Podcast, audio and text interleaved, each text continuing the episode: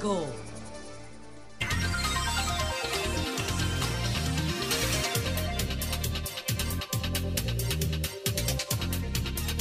Son las 6:59 minutos. Buenos días, dominicanos, dominicanas, ciudadanos, ciudadanas del mundo. Julio Martínez Pozo.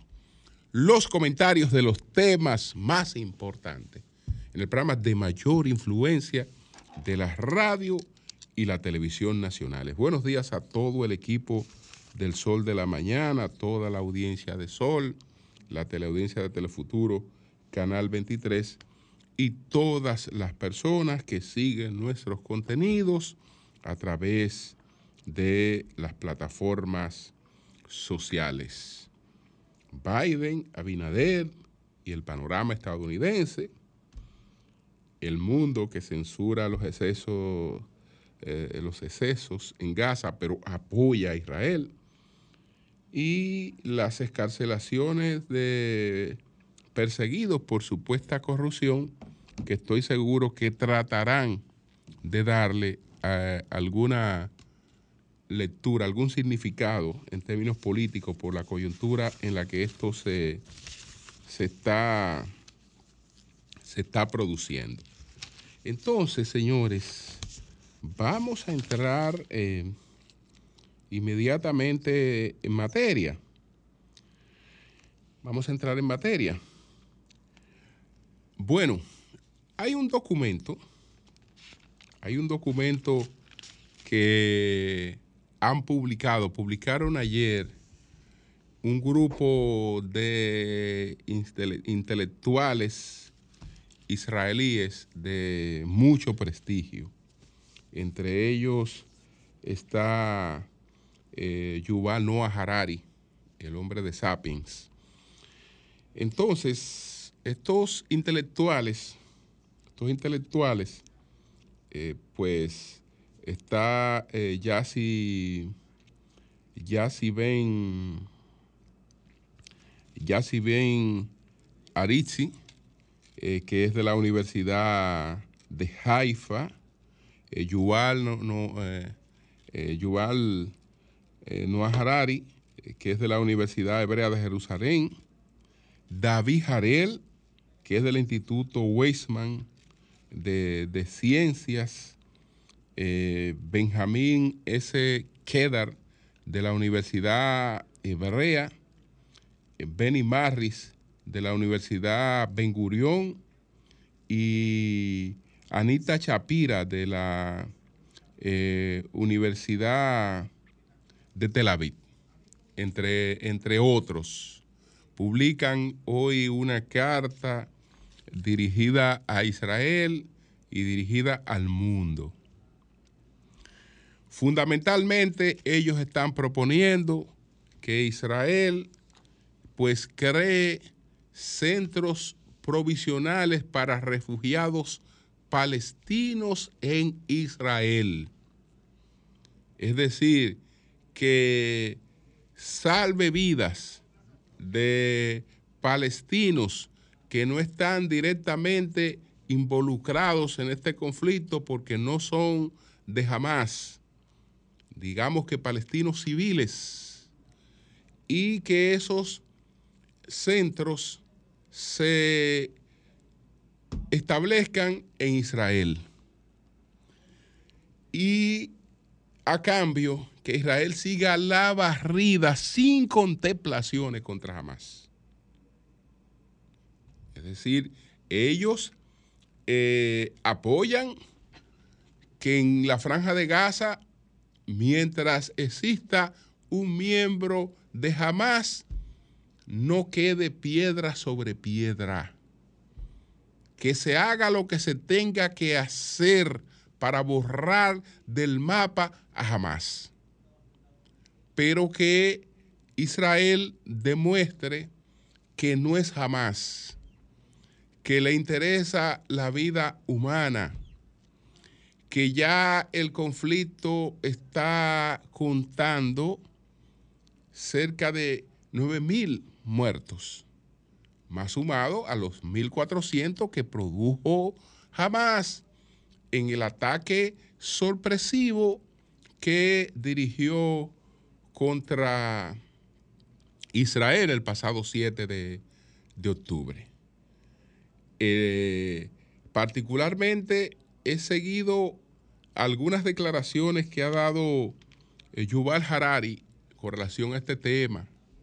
Y Yuval Harari ha sido muy crítico con lo que él denomina la indiferencia de la izquierda frente a los ataques terroristas de Hamas. Y eh, plantea que no es posible, no es posible la existencia de Israel bajo la amenaza de Hamas. El panorama que tenemos planteado en, este, en, este, en, esta situación es un panorama de apoyo casi total a Israel. Hay pocos países que no están apoyando a Israel y es comprensible. ¿Cómo puede apoyar a Israel Irán? Irán no va a apoyar a Israel. O la gente que tenga alguna cercanía, alguna influencia, alguna relación con Irán, no van a apoyar a Israel. ¿Por qué? Porque este conflicto tiene su origen eh, básicamente en un ataque de Irán contra el acuerdo de Israel y Arabia Saudita por la vía de Hamas. El atentado del 7 de enero, del 7 de octubre, lo ejecutó Hamas. Pero ningún grupo eh, terrorista puede desafiar a un Estado como el de Israel si no tiene el apoyo de otro Estado. Si no tiene el apoyo de otro Estado. Entonces, eh, entre la, rivalidad que en estos momentos está encendiendo el conflicto en Medio Oriente, no es la rivalidad entre los palestinos y los israelíes. Esa no es la rivalidad que tiene este conflicto encendido. La rivalidad que tiene este conflicto encendido es la rivalidad Irán-Arabia Saudita los dos países que quieren ser eh, los de mayor dominio en Medio Oriente. Entonces, cuando Arabia Saudita, eh, pues, entra en esa onda, Arabia Saudita empieza a dar una serie de pasos de, de, de digamos, de fortaleza entre los pasos de fortaleza está poner a un lado su identificación con la causa palestina y eh, sobre eso el acercamiento a Israel, porque sabe que Israel no es su rival, que su rival es Irán, que tiene armamentos nucleares. Entonces, eh, la semana en la que se produjo el atentado eh, de Hamas contra Israel era la semana en la que Israel y Arabia Saudita iban a anunciar un acuerdo. ¿A quién le perjudicaba ese acuerdo? Ese acuerdo le perjudicaba a Irán. Por lo tanto, eh, aunque todavía no exista ninguna eh, evidencia o una prueba, mira, aquí están los, los, los, iraníes, los iraníes atacando, etcétera, es evidente que ellos están detrás de todo eso. Pero la guerra de hoy, la guerra de hoy es la guerra contra Hamas. Señores, y lo advertí desde principio, ahí no habrá contemplación en cantidad de muertos. Hamas se refugia en la población civil y lo hace exactamente por eso, para hacer cara para hacer cara la vida de cada miembro de Hamas. Que para llevarse a un Hamas, ya ustedes no se imaginarán cuántas otras vidas hay que llevarse por delante. de ahí que este grupo esté proponiendo a Israel, bueno, pero da la oportunidad de crear refugiados, todo el que quiera salir de Gaza, eh, después de la depuración correspondiente, bueno, que salga de Gaza, se vaya a refugios provisionales en Israel y entonces, eh, pues, se, se proceda a continuar la guerra de exterminio total contra, contra, contra Hamas. Es decir, es prácticamente borrar, borrar la franja de Gaza. Esto eh, probablemente, señores, estemos hablando que los muertos que se van a producir en este conflicto solo podrán ser comparables con lo que ocurrió en la Primera o en la Segunda Guerra Mundial. Ni siquiera en un conflicto como el que tenemos en Ucrania. Estados Unidos ayer aprobó su Cámara Baja una ayuda de 14.300 millones de dólares para Israel. Pero eso no se va a consolidar porque los eh, republicanos están jugando a la politiquería. Primero, es una chilata en relación con la ayuda que Biden está solicitando. Segundo, ellos eh, desligaron el paquete, porque el paquete de 106 mil millones de dólares que está pidiendo el presidente Biden es para auxiliar a Ucrania y auxiliar a Israel. Entonces, los republicanos de la Cámara de Representantes rechazaron el apoyo a Ucrania y establecieron el apoyo que ellos consideraban para Israel, 14.300 millones. Esto, aunque eh, la, votación fue realmente una votación, una votación un poco, un poco cerrada, esta votación 226 votos, de representantes contra 196. Pero eso no va a pasar en, el Senado, que lo dominan los demócratas, y si eventualmente pasara, ya el presidente Biden anunció que lo iba a vetar. Si los republicanos quieren ayudar a Israel, van a tener que hacerlo conjuntamente aprobando ayuda para Ucrania. Porque Biden no se va a zafar de ahí. Para Ucrania, eh, el conflicto ha sido beneficioso porque eh, obliga a que si se quiere ayudar a Israel y se quiere ayudar a Israel, Estados Unidos es parte de esa guerra. Es parte de esa guerra. Esa guerra no puede darse sin la ayuda de Estados Unidos. Entonces, como la guerra no puede darse sin la ayuda de Estados Unidos, usted quiere ayudar a Israel. Ah, bueno, también aquí en este paquete está Ucrania. Entonces, eso es eh, lo nuevo, que el secretario de Estado Blinken viaja de nuevo a Israel, eh, etcétera, que ya sabemos cuál es la posición de China con relación a eso. Es decir, jamás no tiene eh, más alianza, alianza más importante que el, apoyo que le pueda seguir dando de algún modo Irán. El único problema, y eso hay que advertirlo, eso hay que advertirlo, es que eh, no cierren, es que se produzca, eh, que esto tenga impacto, que esto tenga impacto en el mercado petrolero. Eh, involucrar pues a Irán puede tener impacto en el mercado petrolero.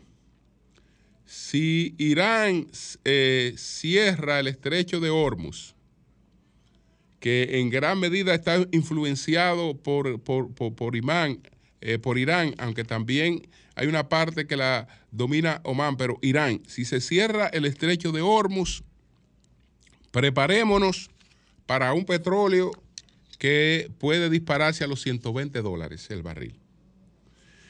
Bueno, le pongo un punto a esta parte para entonces referirme a la reunión bilateral del presidente Luis Abinader con el presidente Biden y a esta cumbre.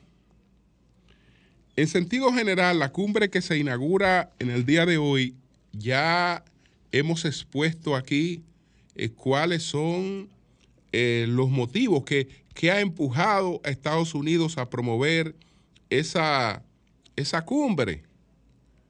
Y en primer lugar, lo hemos destacado, eh, aunque Estados Unidos también tiene la urgencia migratoria, ayer hablábamos de los cinco estados demócratas que publicaron un documento de auxilio urgente al presidente Biden porque están colapsados por el tema migratorio. Entonces, eh, inversión en la región equivale a crear oportunidades económicas que frenen un poco eso. Pero que lo que más ha motivado esta reunión, lo que más ha motivado esta reunión ha sido China. La influencia china. ¿Por qué?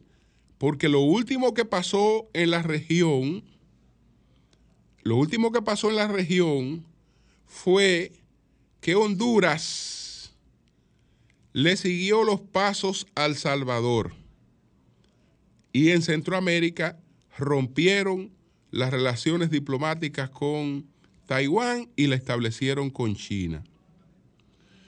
Que cuando Honduras hizo esto, cuando Honduras hizo esto, lo hizo El Salvador, pero ya lo había hecho Nicaragua. Entonces estamos hablando de una Centroamérica que se puso más cerca de China. Pero para ese complemento falta otra, que es Panamá.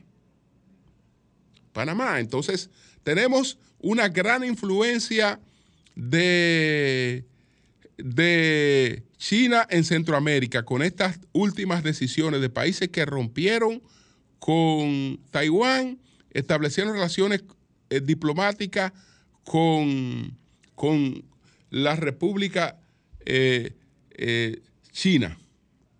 Y lo hizo la República Dominicana. Entonces, esa es eso es esta cumbre de la Alianza para la Prosperidad de las Américas trata de ser un muro de contención. También ha ido creciendo el comercio, tanto las exportaciones de la región como las importaciones de la región. Se está calculando que eh, estos países con los que eh, trata de reunirse Biden y lo que trata de acercar más a Estados Unidos, están vendiéndole a China eh, unos 184 mil millones de dólares, aunque le están comprando unos 265 mil millones de dólares eh, anuales. Entonces, solamente me falta un tercer elemento. El tercer elemento que me falta para Biden y todas estas cortesías de Biden es la de un presidente que está buscando su reelección. ¿Por qué? Porque todos estos invitados de Biden son a la vez líderes de diásporas que son cuyo voto es importante y cuyo voto en gran medida puede ser de inclinación demócrata.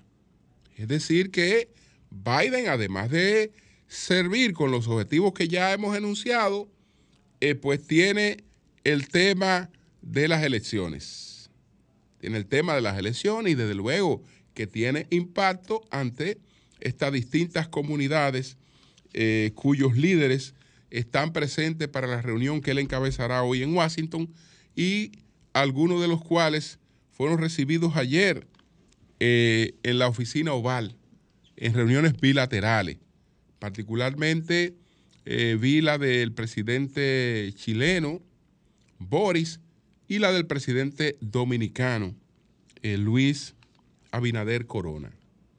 Hablemos de la que más nos interesa a nosotros, de la de Luis Abinader Corona, aunque él expresó a Daniel Boric, Biden le expresó la aspiración de que el hemisferio eh, latinoamericano eh, se convierta en el hemisferio más próspero, próspero en democracia, es decir, el, el, más próspero de los hemisferios democráticos. Esto quiere decir, mi aspiración es que ustedes superen a Europa, que sería el principal hemisferio democrático en prosperidad, que ustedes eh, pues tengan ese, ese logro o que juntos lleguemos a ese logro. Eso le dijo él al presidente Boric. Pero hay cosas distintas en la reunión entre el presidente Boris y el presidente Abinader. Empecemos por una que es aparentemente de forma, no es de forma. El presidente Abinader en la sociedad dominicana, en su gobernanza, pues ha retirado ese, ese atuendo, ese atuendo eh, clásico en el vestir eh, formal masculino, que es la corbata. Eh, la ha retirado porque las personas que van a reunirse con el presidente Abinader, por lo general saben que se van a encontrar con una persona que no usa la corbata. Y el vestido es una forma de comunicación no de ostentación, sino de comunicación. Y transfiere, transfiere mensajes. ¿Por qué un presidente que no usa, que no usa la cravata, se colocó la cravata si él no usa la cravata? La cravata, porque estamos hablando de un atuendo que originalmente eh, lo imponen los mercenarios croatas que participan en la Revolución Francesa. Ellos solían eh, anudarse eh, al cuello esto que después evolucionó. Ellos se colocaban esto, que como lo usaban los croatas, se le llamaba cravata. Ya cuando entró eh, la era del diseño y la cravata queda establecida desde la propia Revolución Francesa como un, un signo de estatus social, y los revolucionarios se la anudaban negra, eh, los conservadores eh, blanca, etcétera, pero era, era un símbolo de estatus social, ya queda establecida entonces ya vienen los diseños italianos y en definitivamente son los italianos los que la van a bautizar como la conocemos hoy, como, como, corbata, pero inicialmente era, era, era la cravata, esta, e, ese atuendo que se anudaban los mercenarios croatas que participaron en la revolución, en la revolución francesa. ¿Qué ocurre? Que aunque el presidente Abinader no usa corbata usualmente, hay una serie de, mensajes no verbales que quedan claramente comunicados en una reunión. El presidente se va a reunir con otro jefe de Estado, pero no se va a reunir con un jefe de Estado cualquiera. Se va a reunir con el jefe de Estado que encabeza la que todavía es la principal potencia económica mundial. Y no solo económica, porque si se mantiene todavía como la principal potencia, no es solo por la economía, porque en la economía China la, eh, la supera, es por el predominio militar, es por el predominio eh, en muchas otras áreas. Entonces, imagínense que el presidente Abinader se presentara como él suele hacerlo en las reuniones eh, con, cualquier otra persona. Es decir, que él fuera sin corbata a una reunión en la que el presidente de Estados Unidos va con corbata. Y yo creo que el mensaje que, que, que se está enviando ahí es un mensaje desproporcional. Entonces, por lo general, eso entre los estadistas, entre la gente de algún nivel que va a tener una reunión, se sabe que hay un protocolo de vestimenta que se coordina. Y el protocolo de vestimenta no es otra cosa que una expresión de respeto. Es una expresión de humildad. Que la gente entiende, que la gente entiende que la violación del protocolo es sencillez. No, la violación del protocolo no es sencillez. La violación del protocolo no es sencillez. Si usted se llama Jeff Bezos o usted se llama Mark Zuckerberg y se aparece a una reunión en Franelita donde hay un protocolo que las personas irán vestidas de otro modo, pero usted va en franelita, usted va en franelita porque usted eh, eh, se siente por encima de todo el que está ahí. Y usted sabe que como usted lleva eso, que como usted es Zuckerberg, usted no va a tener problema ahí. Usted no va a tener problema ahí. Pero eh, ya cuando se trata de cosas de Estado, de, cierto criterio, etcétera, lo ideal es que se, que se coordina un protocolo igualitario que es una expresión de respeto y de consideración mutua. Somos dos iguales que estamos reunidos aquí en representación de dos estados. Y eso está expresado en, en, el contenido de esa vestimenta. No lo hizo Boris, no lo hizo Daniel Boris. Daniel Boris ha pretendido romper con muchas otras cosas. Daniel Boris eh, sabemos que tiene unos orígenes comunistas, etcétera, pero el, el presidente Luis Abinader tenía que hacerlo y eso era lo correcto aunque a él no le guste, pero tenía que hacerlo.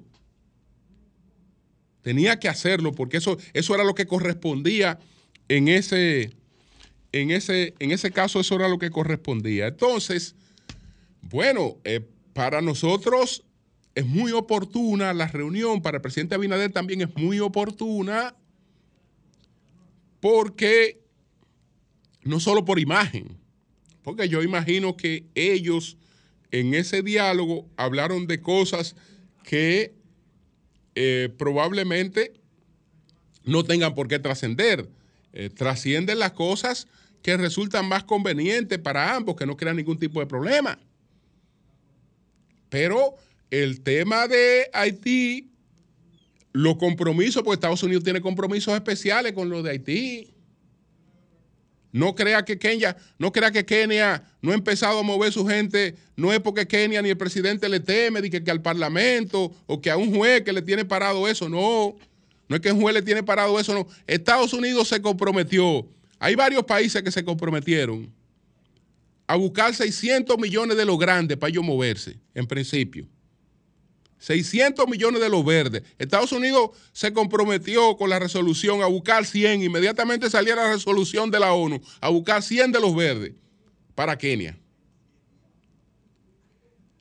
Tan pronto ellos le pongan la logística en la mano a Kenia, la cosa empieza a caminar. La cosa empieza a caminar. Entonces, esos compromisos se hicieron previos. Porque incluso todo esto estaba planificado aún sin la aprobación del Consejo de Seguridad de la ONU, porque si no lo aprobaba el Consejo de Seguridad de la ONU, como quiera, habían planes en los que Canadá, Estados Unidos, Francia, una serie de países estaban comprometidos con eso. Entonces, eh, eso hay que operativizarlo. Eso hay que operativizarlo para que, para que eso pueda, pueda pueda operar. Entonces, ya en, todas las demás cosas, nosotros hemos visto ahí eh, eh, cómo, cómo, han evolucionado los hechos. Yo creo que sí, que fue un fue realmente eh, políticamente es un hecho, es un hecho trascendente. Es un hecho trascendente.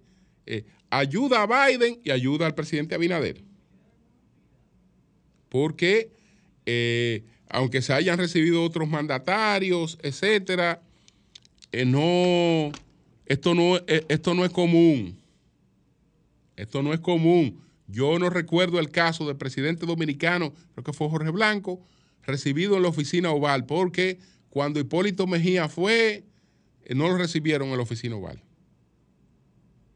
Y no creo que ninguno de los presidentes dominicanos, de los otros, haya sido recibido después de Jorge Blanco en eh, una bilateral en la oficina oval. Bilateral, digamos, limitada porque no es, no es digamos, una reunión así eh, oficial, porque entonces después ambos mandatarios tienen que salir a los jardines de la Casa Blanca, eh, dar una rueda de prensa. No se trata de llegar hasta ahí, pero sí de una bilateral importante entre estos dos mandatarios.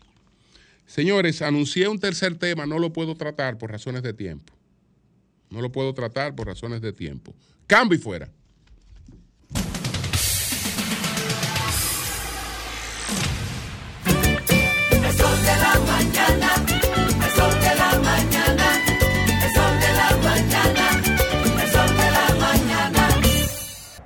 Buenos días, buenos días, adelante. Buenos días. días, don Julio. Adelante. Don Julio. Sí. Yo mirando lo que dice el presidente Biden, que las relaciones con República Dominicana son mejores que nunca. Y aquí casi cuatro años sin un embajador. Es algo como que no se entiende y no tiene una explicación que tú puedas resaltar eso. Bueno, sí, ese elemento falta, pero no quiere decir que las relaciones hayan sido malas eh, por eso. Buenos días, adelante. Buenos días, mi hermano Julio Martínez Pozo. Sí. Para ti, para aquí por el sol de la mañana, José García de los Jardines del Norte. Adelante, José. Julio, yo, yo que apoyo a mi presidente Luis Abinader por el trabajo que está haciendo en tan poco tiempo, también quiero hacerle un llamado a él porque no podemos, es decir, ser mezquinos con algunas cosas que, que entendemos que no están caminando bien para su próximo gobierno, sus próximos cuatro años con Dios por delante, nosotros esperamos que funcionarios, como el caso de el señor que está en Radio Televisión Dominicana, eh, deben de revisarse por lo menos la nómina, porque cuando una gente está en el sector público y también está en el sector privado, ya tenemos de experiencia que pagamos lo privado con lo público y nosotros el pueblo no queremos, es decir, seguir apoyando eh, eh, actos de corrupción, porque yo considero que cuando una nómina está prácticamente eh, sobreabustada o, está siendo manejada de manera eh, de, de, manera indiscreta, el presidente debe tener conocimiento con esos funcionarios que debe de ayudarlo, lo desayudan. Gracias, buenos días. Bien. Buenos días, adelante. Buenos días, Julio Martínez Pozo. Adelante. La verdad que hubo otro paro del presidente de la República presidente que brilla. No, no dilumbramos un país sin que Luis vuelva cuatro años más. Muchas gracias. Bien, pues gracias a ti. Buenos días, adelante. Buenos días. Mira, yo quiero hacerle un llamado a la, a la, a la autoridad, eh, específicamente en el malecón. Sucede que yo fui el fin de semana antepasado a, a ahí a, llevar los, niños míos al Parque Mario Otto. Entonces, cuando me estaciono en la calle aparecen unos individuos que yo tengo que pagarle 250 pesos por dejar el vehículo ahí en la calle. Pero eso, entonces yo le digo, cuando yo venga te doy algo. Que no, que tengo que pagárselo ahí inmediatamente. Entonces, eso es algo que las autoridades tienen, porque eso, eso es un inconveniente que uno se puede encontrar con esa persona. Porque yo no me estoy estacionando en un, en un estacionamiento que ellos tienen, sino en la calle. Bien. Y de mala forma quieren que, le, que uno le pague inmediatamente 250 pesos. O sea, que ellos ponen las condiciones. O sea, yo moví el vehículo de ahí porque él me dijo, está bien, está bien, como que me amenazó, no lo pague, está bien, no lo pague. Entonces, o sea, te le pueden hacer cualquier cosa al vehículo. Bien. Buenos días, adelante. Hello. Adelante. Sí, muy buenos días, señor Julio. Eh, con todo el respeto que me merece el señor Caede, quiero decirle que los peledeístas que se salieron del crucero para, para la Yola, es que se dieron cuenta que en el crucero lo que habían era corruptos y ladrones. No, usted se equivocó, señora, porque en el PLD, en ese crucero, hay mucha gente seria, hay mucha gente honesta, Hay mucha gente que no puede ser señalada. Ahora, yo la reto a usted que me señale a mí. Yo la reto a usted que me señale a mí. Porque yo estoy ahí en ese crucero del PLD. Y a mucho orgullo, a mucho orgullo puedo decir que soy miembro del Partido de la Liberación Dominicana. No todos somos iguales. Mucho cuidado con eso. La mayoría de las personas que están en el PLD son gente seria y honesta, trabajadora. Son las 7:40 minutos. Buenos días, Pedro, adelante. Buenos días, don Julio Martínez Pozo. Buenos días, Nayí. Buenos días, Manuel. Buenos días a toda la audiencia de este Sol de la Mañana, de este primer programa de radio y televisión y de redes, el más influyente de la República Dominicana. Buenos días a todo nuestro equipo de producción. Hoy es viernes, víspera de un fin de semana largo, un fin de semana bonito para uno irse como en reflexión, analizar, pensar, construir algunas ideas, analizar el panorama tranquilo, sin celular que molesten a uno. Cuidado, porque los políticos. Y la familia muy cerca de uno. Los políticos que dicen que van a reflexionar es cuando empieza a dar un paso político. Ya, ya han reflexionado. Cuidado, Pedro. No, no, pero yo estoy diciendo que es bueno para eso, el escenario, para uno que reflexionar. va a reflexionar, ya ayudó. Sí, Digo, ya. ya, Ya- ya tú crees que- Ya, sí, ya acordó. No, ¿Usted no. cree que ya no hay más Re- reflexión? Regularmente, No, pero ya- ya regularmente, es lo mismo. regularmente cuando pasa eso, lo que, lo que falta es que le respondan la reflexión de aquel lado. No, esta- sí. Nadie- esa interrupción no era oportuna. En ese momento yo estoy dando un consejo. Yo estoy y yo estoy diciendo cosas y que ojalá gente de ahí de la circunscripción número 2 vaya y, se ponga en reflexión y hasta se pongan en remojo. Eh, porque siempre reflexionar es bueno para el alma, porque te permite como reencontrarte contigo mismo, hacer una retrospectiva de lo que ha sido tu vida, si ha sido buena, si ha sido mala, si has hecho daño, si ha destruido. Una revisión nunca es mala y un fin de semana largo, irse en reflexión no es malo. Y uno se va con la familia, que la familia siempre eh, con cabeza fría te ayuda a analizar algunos escenarios. Pero es bueno irse en reflexión, es bueno. Tómenlo ahí de consejo para este fin de semana. De allá de mi circunscripción hay mucha gente que debe irse en reflexión. Y todavía están a tiempo, si la reflexión es sincera, de hacer algunas cosas. Bueno, hoy voy a tratar de analizar tranquilo, sosegadamente, menos enérgico, el panorama de todo lo que ha venido ocurriendo muy breve, sin pasarme de un tiempo prudente, que ha venido ocurriendo en la República Dominicana desde el año 2020 hasta la fecha. Movimientos del gobierno, estrategias que se conformaron tan pronto fueron escogidas las autoridades que comenzaron a gobernar en el año 2020, cómo hacer, qué no hacer, cómo tapamos algunas carencias desde el punto de vista administrativo que vamos a enfrentar y cómo podemos tener atada de pies y manos a una oposición con una experiencia de Estado muy, muy arraigada. Son muchas aristas, son muchas cosas.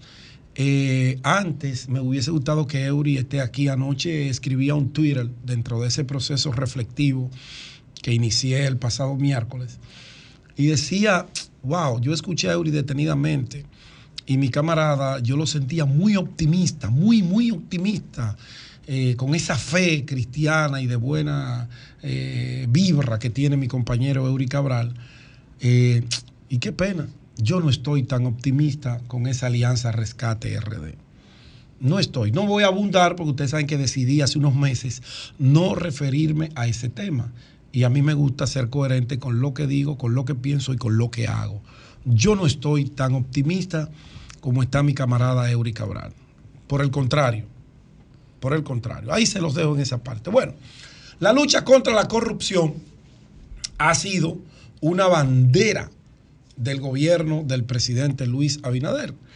Venderle al país eh, que la persecución a los corruptos, sobre todo los corruptos muy bien buscados del gobierno pasado, de los últimos ocho años, ha sido la forma como el presidente ha navegado en un mar de incompetencia, en un mar de incapacidades para resolver los problemas básicos de este país. Pero en el circo, que en esta oportunidad es el pueblo, se han comido el cuento de que hay una lucha real contra la corrupción y que de verdad queremos limpiar al Estado dominicano de ese cáncer que es la corrupción, que lo hay, que lo hubo y que va a seguir habiendo, lamentablemente.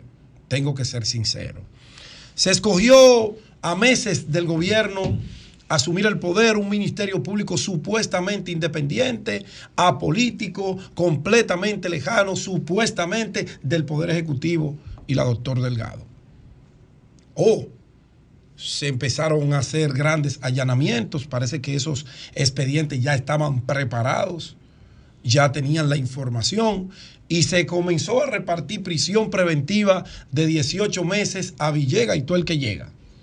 Todo el que administró un colmado, todo el que administró algún departamento en una institución pública era acusado de corrupción y enviado directo y en vivo a la cárcel de Najayo por 18 meses. No importa si él lo que llevó fue un papel como mensajero interno que era a la cárcel. No importa si era la señora que servía el café a la cárcel. A menos que usted tuviera eh, el alto nivel de traición, de rastrerismo, de vagabundería de ir y vender a la gente a la cual usted le sirvió y usted se sirvió también. Verbigracia el caso Girón, que cantó Cielito de Luna, que debió ser el que esté preso de por vida. Pero no, está protegido por el Estado porque el Estado se nutre de ese tipo de individuos que no tienen el tupé, que no tienen la corafa para aguantar los procesos de los acontecimientos, de las acciones que ellos cometen. Bueno, toda esa lucha contra la corrupción que ha servido, vuelvo y repito, para tener manipulado a un país, para tener coartado, arrinconado a la oposición política, sobre todo a la oposición política de los últimos ocho años, que según el Ministerio Público se robó todo lo que administró. No fue que se robaron una parte una segunda parte, una tercera. No, se lo robaron todo. 4 mil millones y se robaron 4 mil 200 millones. Los otros 200 se lo pusieron en papeles. Expedientes extensos que hemos hablado hasta la saciedad. Y mucha gente fue a purgar penas a la cárcel de Najayo, 18 meses. Después los jueces no tenían otra alternativa que dejar que el derecho fluya y enviarlo a sus casas con una eh, prisión eh, domiciliaria, con un grillete electrónico, con, un, eh, con una presentación periódica. Bueno, estamos a siete, ocho meses de las elecciones y casos que el enérgico Ministerio Público decía es que no salen nunca de la cárcel porque es tan voluminoso, tan contundente el expediente que tenemos esos casos. y tan blindado que jamás saldrán, pagarán por lo que le robaron al país. Oh, en medio de un proceso de negociación política, en una coyuntura en donde el gobierno no encuentra forma de colar el proyecto reeleccionista, salvo en la boca de los influencers y la nómina de 8 mil millones de pesos que maneja prensa y publicidad de la presidencia. No, la dirección de comunicación de la presidencia, bien colocado estratégicamente y que bueno, se beneficia a alguna gente. Ojalá y de bien algo de eso a algunos barrios que se están muriendo de hambre. Que le inyecten dinero a Fellito en la casa para que vaya a resolver el tema del agua que se lo está... Oye, el agua está secando a Fellito, miren qué vaina. Entonces, de repente, el ex ministro Donald Guerrero le varían la medida de coerción, que yo estoy totalmente de acuerdo. Yo creo que partiendo de la figura del arraigo, nunca debió ir a prisión. Y lo he dicho y lo mantengo. Y puede llevar el proceso en libertad. Se varió esa medida de coerción en medio de una ardua labor de la oposición por articular una alianza. Coño, si esa alianza se articula, el gobierno yo no creo que llegue a la media vuelta. Se va en primera. Ni siquiera posibilidad le van a dejar de irse en segunda. ¿Y qué comienza? Un proceso de negociación con actores, unos que ya se jubilaron, que no hay forma de que vuelvan a gravitar como candidatos a una posición porque ellos mismos decidieron en una coyuntura autojubilarse. Pero quieren seguir gravitando. Esa es la, la fuerza de un político, gravitar, incidir en la vida de una nación. Bueno, se juega al tiempo, que yo lo advertí. Le están jugando al tiempo y le van a dar un palo cuando falten pocas horas. Y se está viendo, y ustedes lo verán la próxima semana. Libertad para Donald Guerrero, que es merecida, oigan lo que le estoy diciendo. No es que estoy en contra de eso, porque por el arraigo entiendo que él no se iba a eximir de ese proceso. El Ministerio Público no dijo, esta boca es mía. El Ministerio Público no opinó. Y yo decía, pero qué raro. Pero este Ministerio Público inmediatamente tiene ya lista una instancia para recurrir las decisiones cuando hay una variación de medida. No, seguiremos trabajando. Fue lo que dijo la magistrada Jenny Berenice Reynoso, lo que dijo Camacho y los fiscales que fueron a representarlo. Y pasó todo y el circo tranquilo. Wow, ayer, en medio de esa coyuntura que tú piden, a veces cosas irracionales, en medio de la discusión política, varían completamente las medidas que pesaban sobre Fernando Rosa, que para mí, coño, injustamente lo mandaron a sufrir a una cárcel. La señora Magalis, hermana del expresidente Medina, que la metieron en un expediente y quizás nunca debió haber pasado por eso. Le variaron la medida de coerción y el Ministerio Público no dice, esta boca es mía, pero es independiente. Pero es independiente, yo no sé de quién, pero es independiente. Ah, pero desde el lunes hay toda una campaña mediática bien montada y qué bueno, porque creo que se lo merece. Para José Ramón Peralta, ex ministro administrativo de la presidencia, que digo yo, en ese expediente no busca nada más que esa presión, esa manipulación del gobierno para doblegar a la oposición que dirige el licenciado Danilo Medina Sánchez. Para lo único que eso es para eso. Y hoy y mañana ustedes lo van a ver lo que les estoy diciendo y ojalá me equivoque. Una campaña de comunicación estratégica se ha montado con instituciones y yo sé de eso. Yo sé mucho de eso y conozco todo lo que trabajan eso para flexibilizar y ojalá en el día de hoy José Ramón sea puesto en libertad. Ojalá, porque para mí, y ojalá lo hubiesen puesto en libertad, no en esta coyuntura que va a dejar un sabor amargo y sobre todo va a debilitar la imagen del gobierno y del Ministerio Público contra la lucha a la corrupción. Porque para Pedro Jiménez y para la gente que piensa que nos está escuchando, todas esas variaciones con la boca cerrada del Ministerio Público son un acuerdo para muchas cosas, incluyendo rehabilitación, incluyendo quitarle a la constitución ese nunca jamás que afecta a Luis, a Danilo y a todo el que pueda gobernar este país. Ahí se los dejo. Cambio fuera.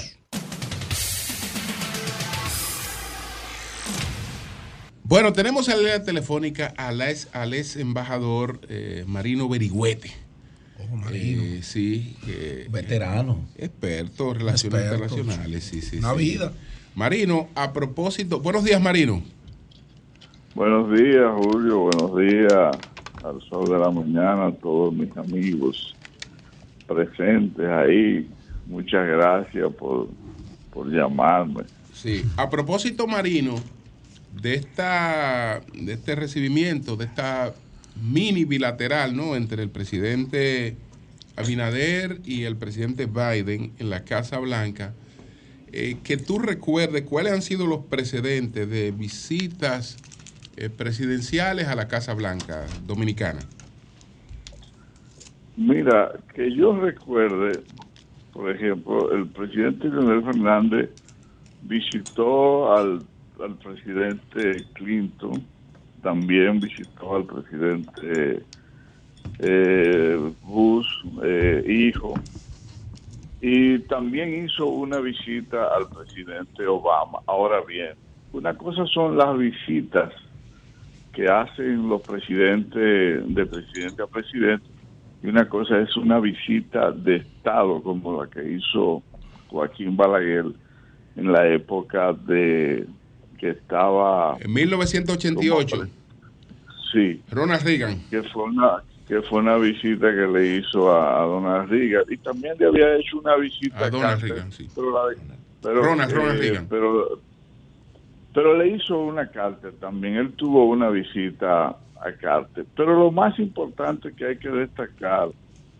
de las visitas de los presidentes a la Casa Blanca es el recibimiento que le da el gobierno norteamericano a un presidente latinoamericano, por dos razones. Yo estuve, por ejemplo, en una misión en un país que me reservo el nombre, que la Cancillería trataban siempre de que los presidentes los recibieran, pero por algunos temas pendientes eh, o por unas cuestiones de ideología, no se recibían esos presidentes. Es importante destacar que la presencia de un presidente norteamericano o la, o la presencia, la, el, el, encuentro de dos presidentes en esa mini cumbre o minilateral es un gran acierto de el embajador que trabaja ese tipo de visita y también de la Cancillería porque son capaces en ese momento de reconocer, que es lo más importante, la política en cualquiera de las áreas o de la materia. En esta ocasión, el presidente Biden le destacó al presidente dominicano el combate a la corrupción y eh, la política que llevaba, la política pública. Y eso es lo que más se debe de, de señalar, de que un presidente norteamericano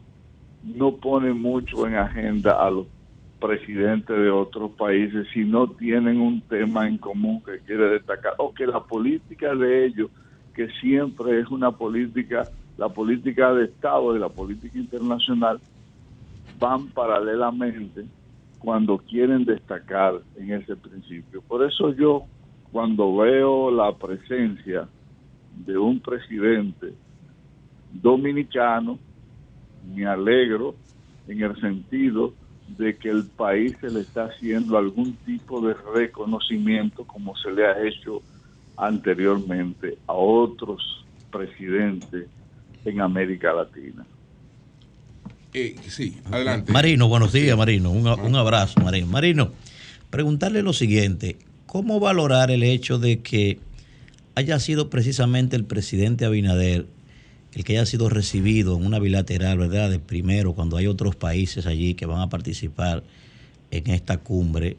¿Cómo valorar esto, Marino? ¿Algo especial? ¿Cómo, cómo verlo esto?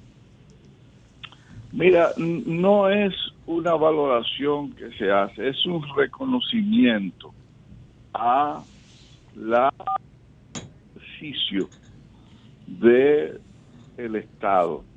Que yo recuerde, por ejemplo, cuando un presidente eh, lleva una política exterior que no va acorde con la política exterior norteamericana, muchas veces existen no solamente resistencia de aceptarle sus embajadores o de mandarle, que es una debilidad que nosotros hemos visto en los últimos en los últimos años. No sabemos las razones por la cual nosotros no tenemos un embajador de la República Dominicana aquí, pero me imagino que esos son temas que lo habrán tratado porque hay una cumbre en el 25 que necesariamente va a requerir de una mayor representación de los Estados Unidos aquí.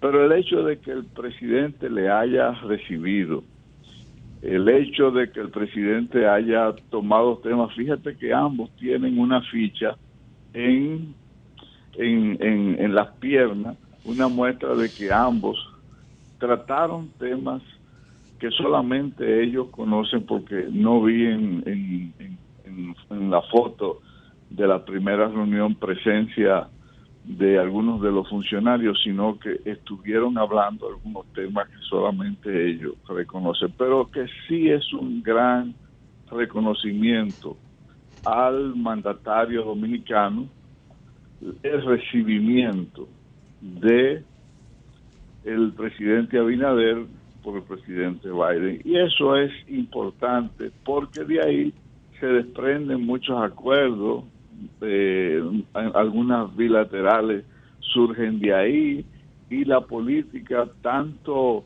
de cooperación entre ambas naciones y algo que ellos expresaron mutuamente, que dijeron que las relaciones internacionales entre ambos países estaba en su mejor momento. Por lo tanto, el país tiene que valorar ese gran paso que se dio en estos días en ese sentido.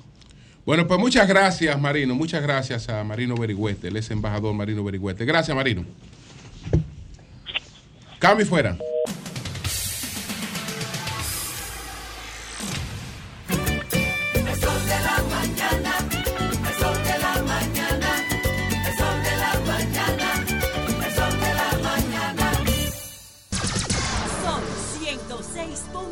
106.5. Bueno, está la referencia. Un saludo para Freddy Aguasviva. Ey, hermano y Está amigo. la- ¿Para quién? Freddy, Freddy Aguasviva, hermano y amigo. ¿Dónde está Freddy? Mi hermano? Está la referencia, me escribió con la referencia de la reunión de Voss con el presidente Kennedy, pero el presidente Voss era presidente electo. Exacto. Fue, fue como presidente electo que visitó. Julio, y las tres reuniones que tuvo- Por lo tanto, no era una visita de.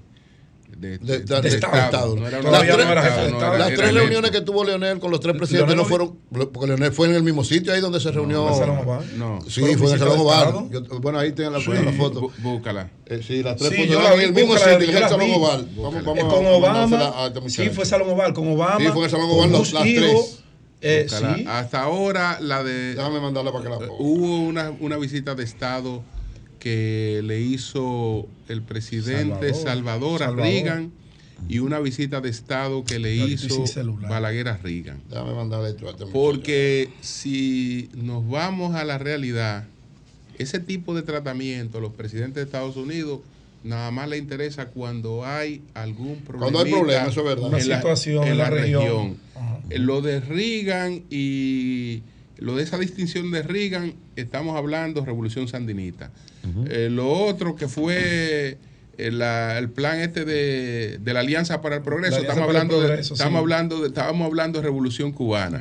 Ahora estamos hablando de China. Exacto. Eh, si tiene que haber siempre Haití, algo. creen que algo. Haití, pero no es Haití. No, no, no, Haití, China. Haití, no, pero Haití no es un motivo para No, que es no, China, no, no, hermano. La ruta La de amenaza, la la ruta de la mandé la foto de lo de Leonel. Ricky, tráeme mi celular si me estás oyendo, sí. por favor, que se me quedó ahí, atrás. mira, eso es el Salón. Oval, en el mismo salón donde se juntaron Sí, ellos. es el Salón Oval. Y por la otra. Hay otras. Hay- no, las tres. Búscate la reseña, búscate la reseña. No, yo digo, no, no sé si fueron de Estado, búscate la reseña, pero creo que fue en, que el mismo nivel. De Estado, no es de una foto con de Leonel con cosas, es de Estado que estamos hablando. No, pero estamos recibidos. Pero y- búscalo, porque el dato es histórico. Si él se reunió, tú lo encuentras ahí.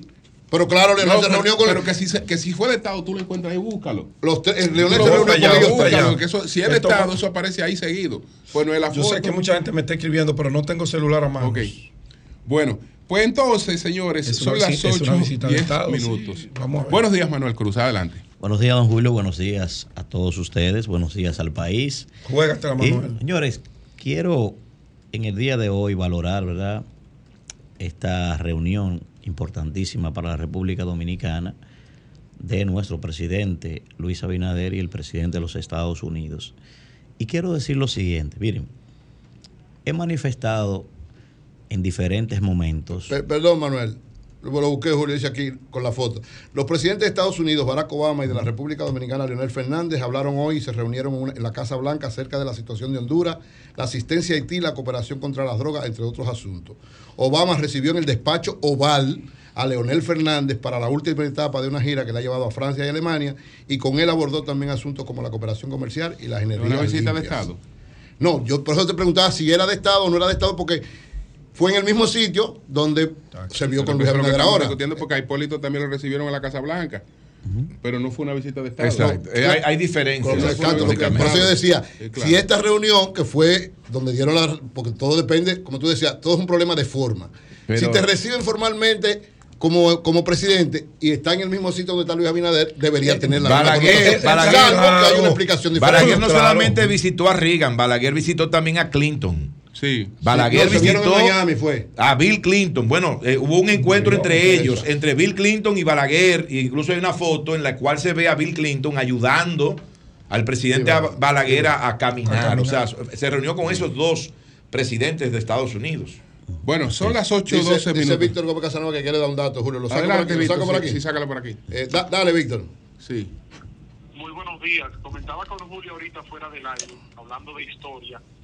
Todos los presidentes dominicanos desde 1966 a la fecha, a excepción del presidente Antonio Guzmán y del presidente Jacobo Magluta, han sido recibidos en la Casa Blanca por los presidentes de Estados Unidos, excepto, además de Antonio Guzmán y Jacobo Magluta, que el único presidente en la historia de nuestro país que ha sido recibido como visita de Estado, como visita oficial a la Casa Blanca fue el presidente Salvador Jorge Blanco en 1984, o paradojas de la vida, 15 días antes de la poblada de abril de 1984.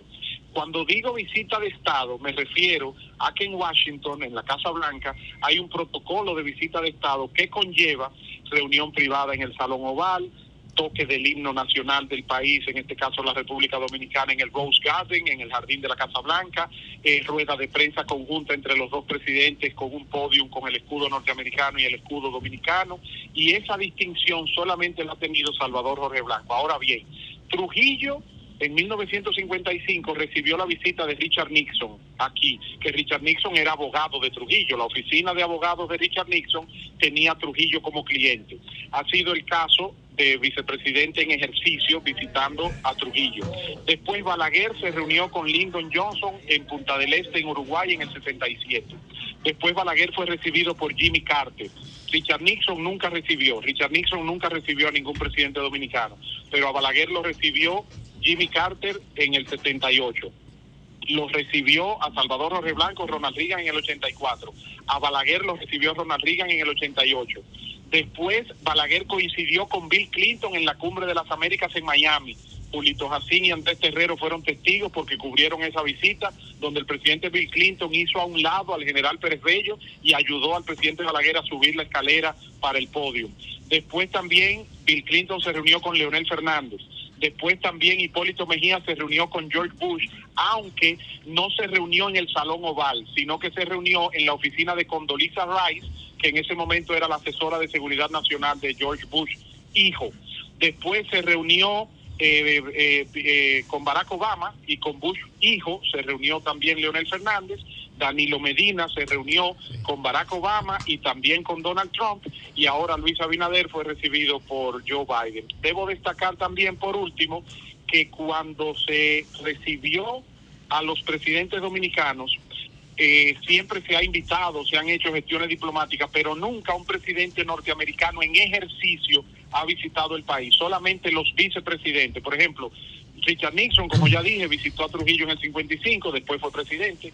Lyndon Johnson tuvo en la toma de posesión de Juan Bosch en el 63, después fue presidente. Ah, bueno, debo decir que Juan Bosch también fue recibido como presidente electo, fue recibido por Kennedy en la mecedora, ya en el Salón Oval. Después también otros vicepresidentes que han visitado el país, George Bush padre, vino a la toma de posesión de Salvador Jorge Blanco en el 82 y también Joe Biden vino como vicepresidente en el 2014 y fue recibido por Danilo Víctor, Medina.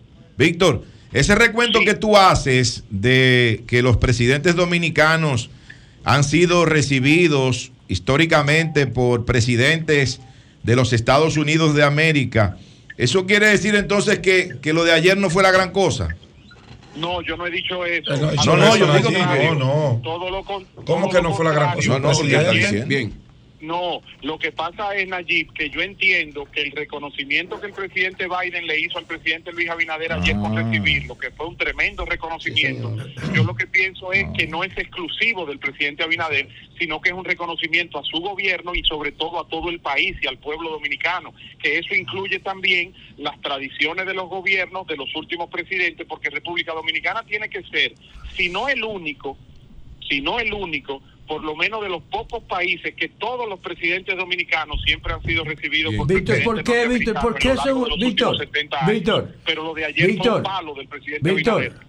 Víctor, si un presidente norteamericano nunca ha venido aquí, ¿por qué es un reconocimiento? No, ni siquiera nos nombra un embajador. ¿Por qué es un reconocimiento que reciba el presidente? Es una distinción. ¿Qué una va- qué- distinción, José. nunca- distinción que venga? No, y también que lo reciba. Pues está bien, No, pero José, ¿en qué, qué sentido tiene eso? ¿Qué, qué valor tiene eso? Tiene, una- tiene, Oye, escucha la nunca ha respuesta. aquí. Dime, vamos a escucha la escuchar, vamos a ver la respuesta, respuesta. Víctor. Vamos a Adelante, Víctor. Vamos a escuchar. Tienes un punto muy importante.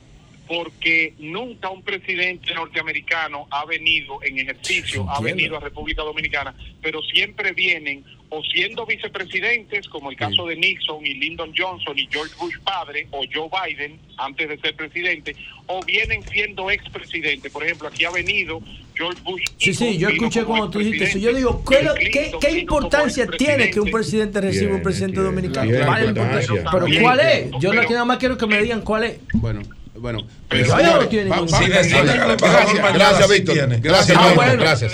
Si mañana designan un embajador, Gracias, Víctor.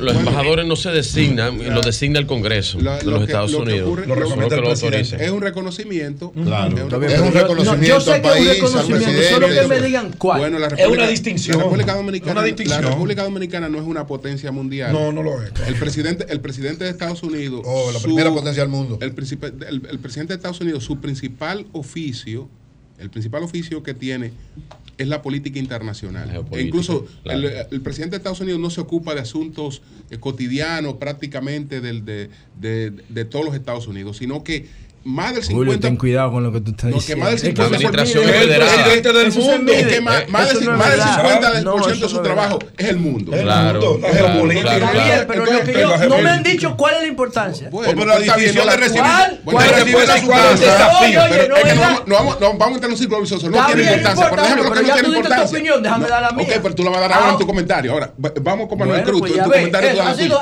se dirige un programa. No, si así se dirige un programa, así se dirige. Ah, bueno. Coño, pero vamos a discutir si eso tiene importancia Pero no. pero déjame dar mi Coño, es un ¿cómo vicioso a ponernos a discutir si tiene importancia una vaina. Porque somos unos malditos locos. Claro, ¿y por qué no ha venido nunca aquí? Bueno, pues está bien, no tiene- pero ya no tiene importancia. Ahora vámonos con el comentario ¿cuál es del- venimos- venimos ¿Cuál con el tuyo ahora. Vámonos con- el del punto. que tú diriges la vaina. Bueno, ¿tú pero está bien que no tiene importancia, Ah, José. pero Tú te pones a decir que el presidente que no tiene importancia. No tiene importancia, también no tiene importancia que lo reciba, porque no ha venido. Julio acaba de No, decir. no, no dijo Yo no he eso. dicho eso. No ¿Qué dijo no eso. dijo? No dicho No, eso. Dijo que el 50% del tiempo para el mundo. internacional. del tiempo internacional. para el Es otra cosa. Para el presidente Queda otros norteamericano. 50. Claro. Es un estado federado, José. Ven acá. Escúchame. Lo- los gobernadores No, no, tienen No, escúchalo autoridad. tú. Porque yo lo oí bien. El, Los yo lo oí senadores bien. Yo tienen creo muchísima 50, yo creo que es un poquito más. No menos. Un 70.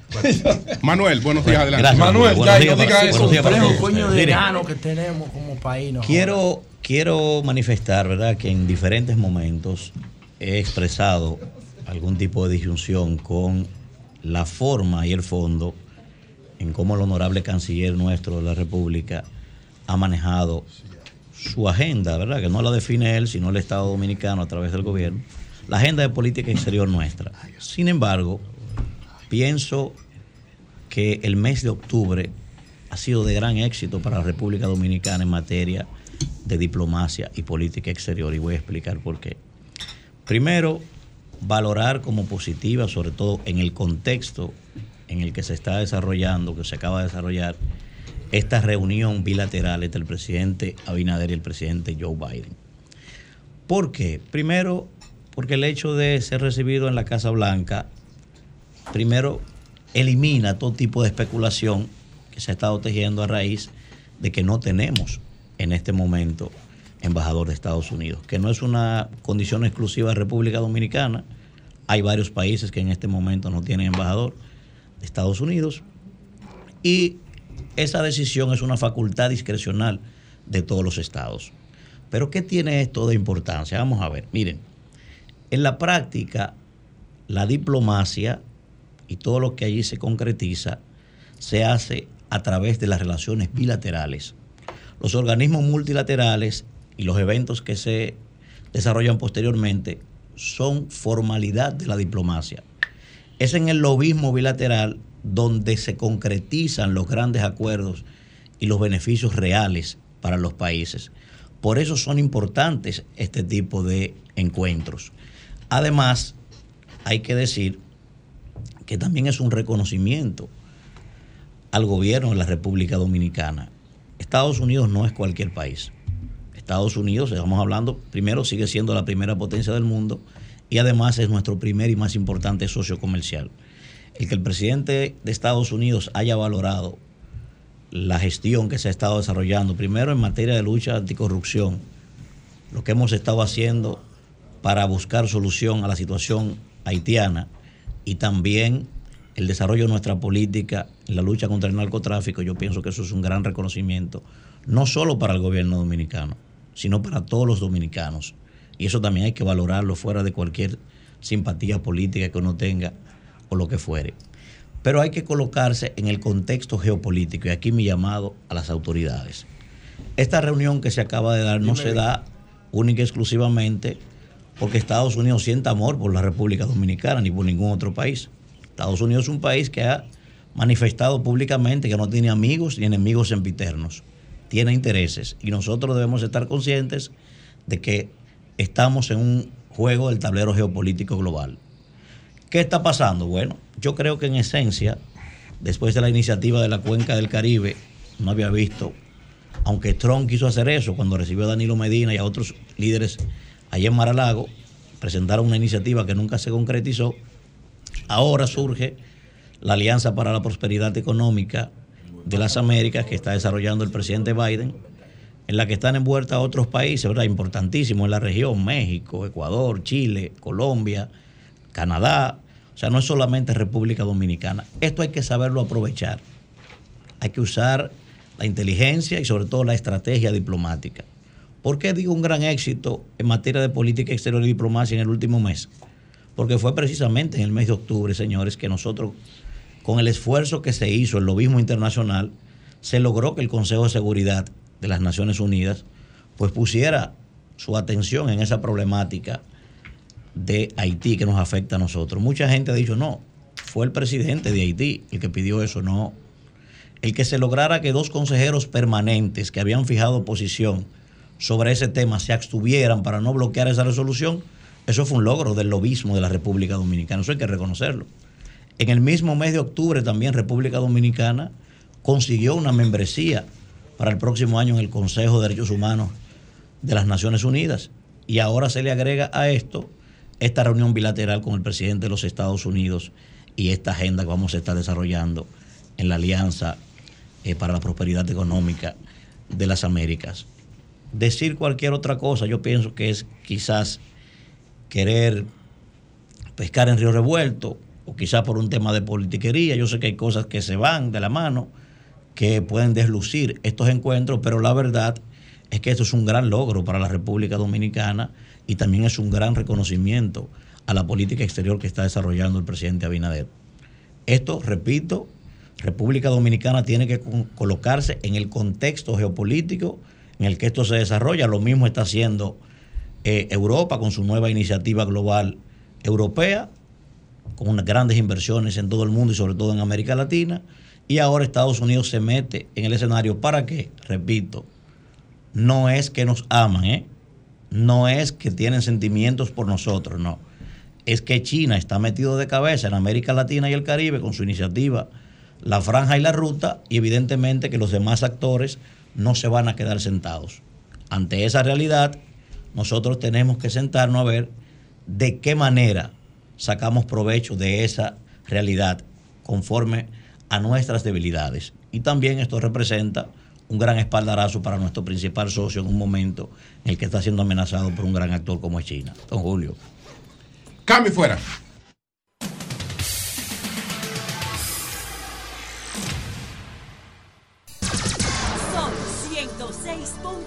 106.5.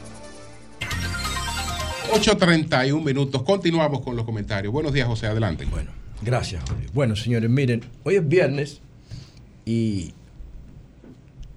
los que están circulando por el Gran Santo Domingo se van a dar cuenta que el flujo del tránsito, que es un infierno de lunes a viernes, los viernes baja un poco.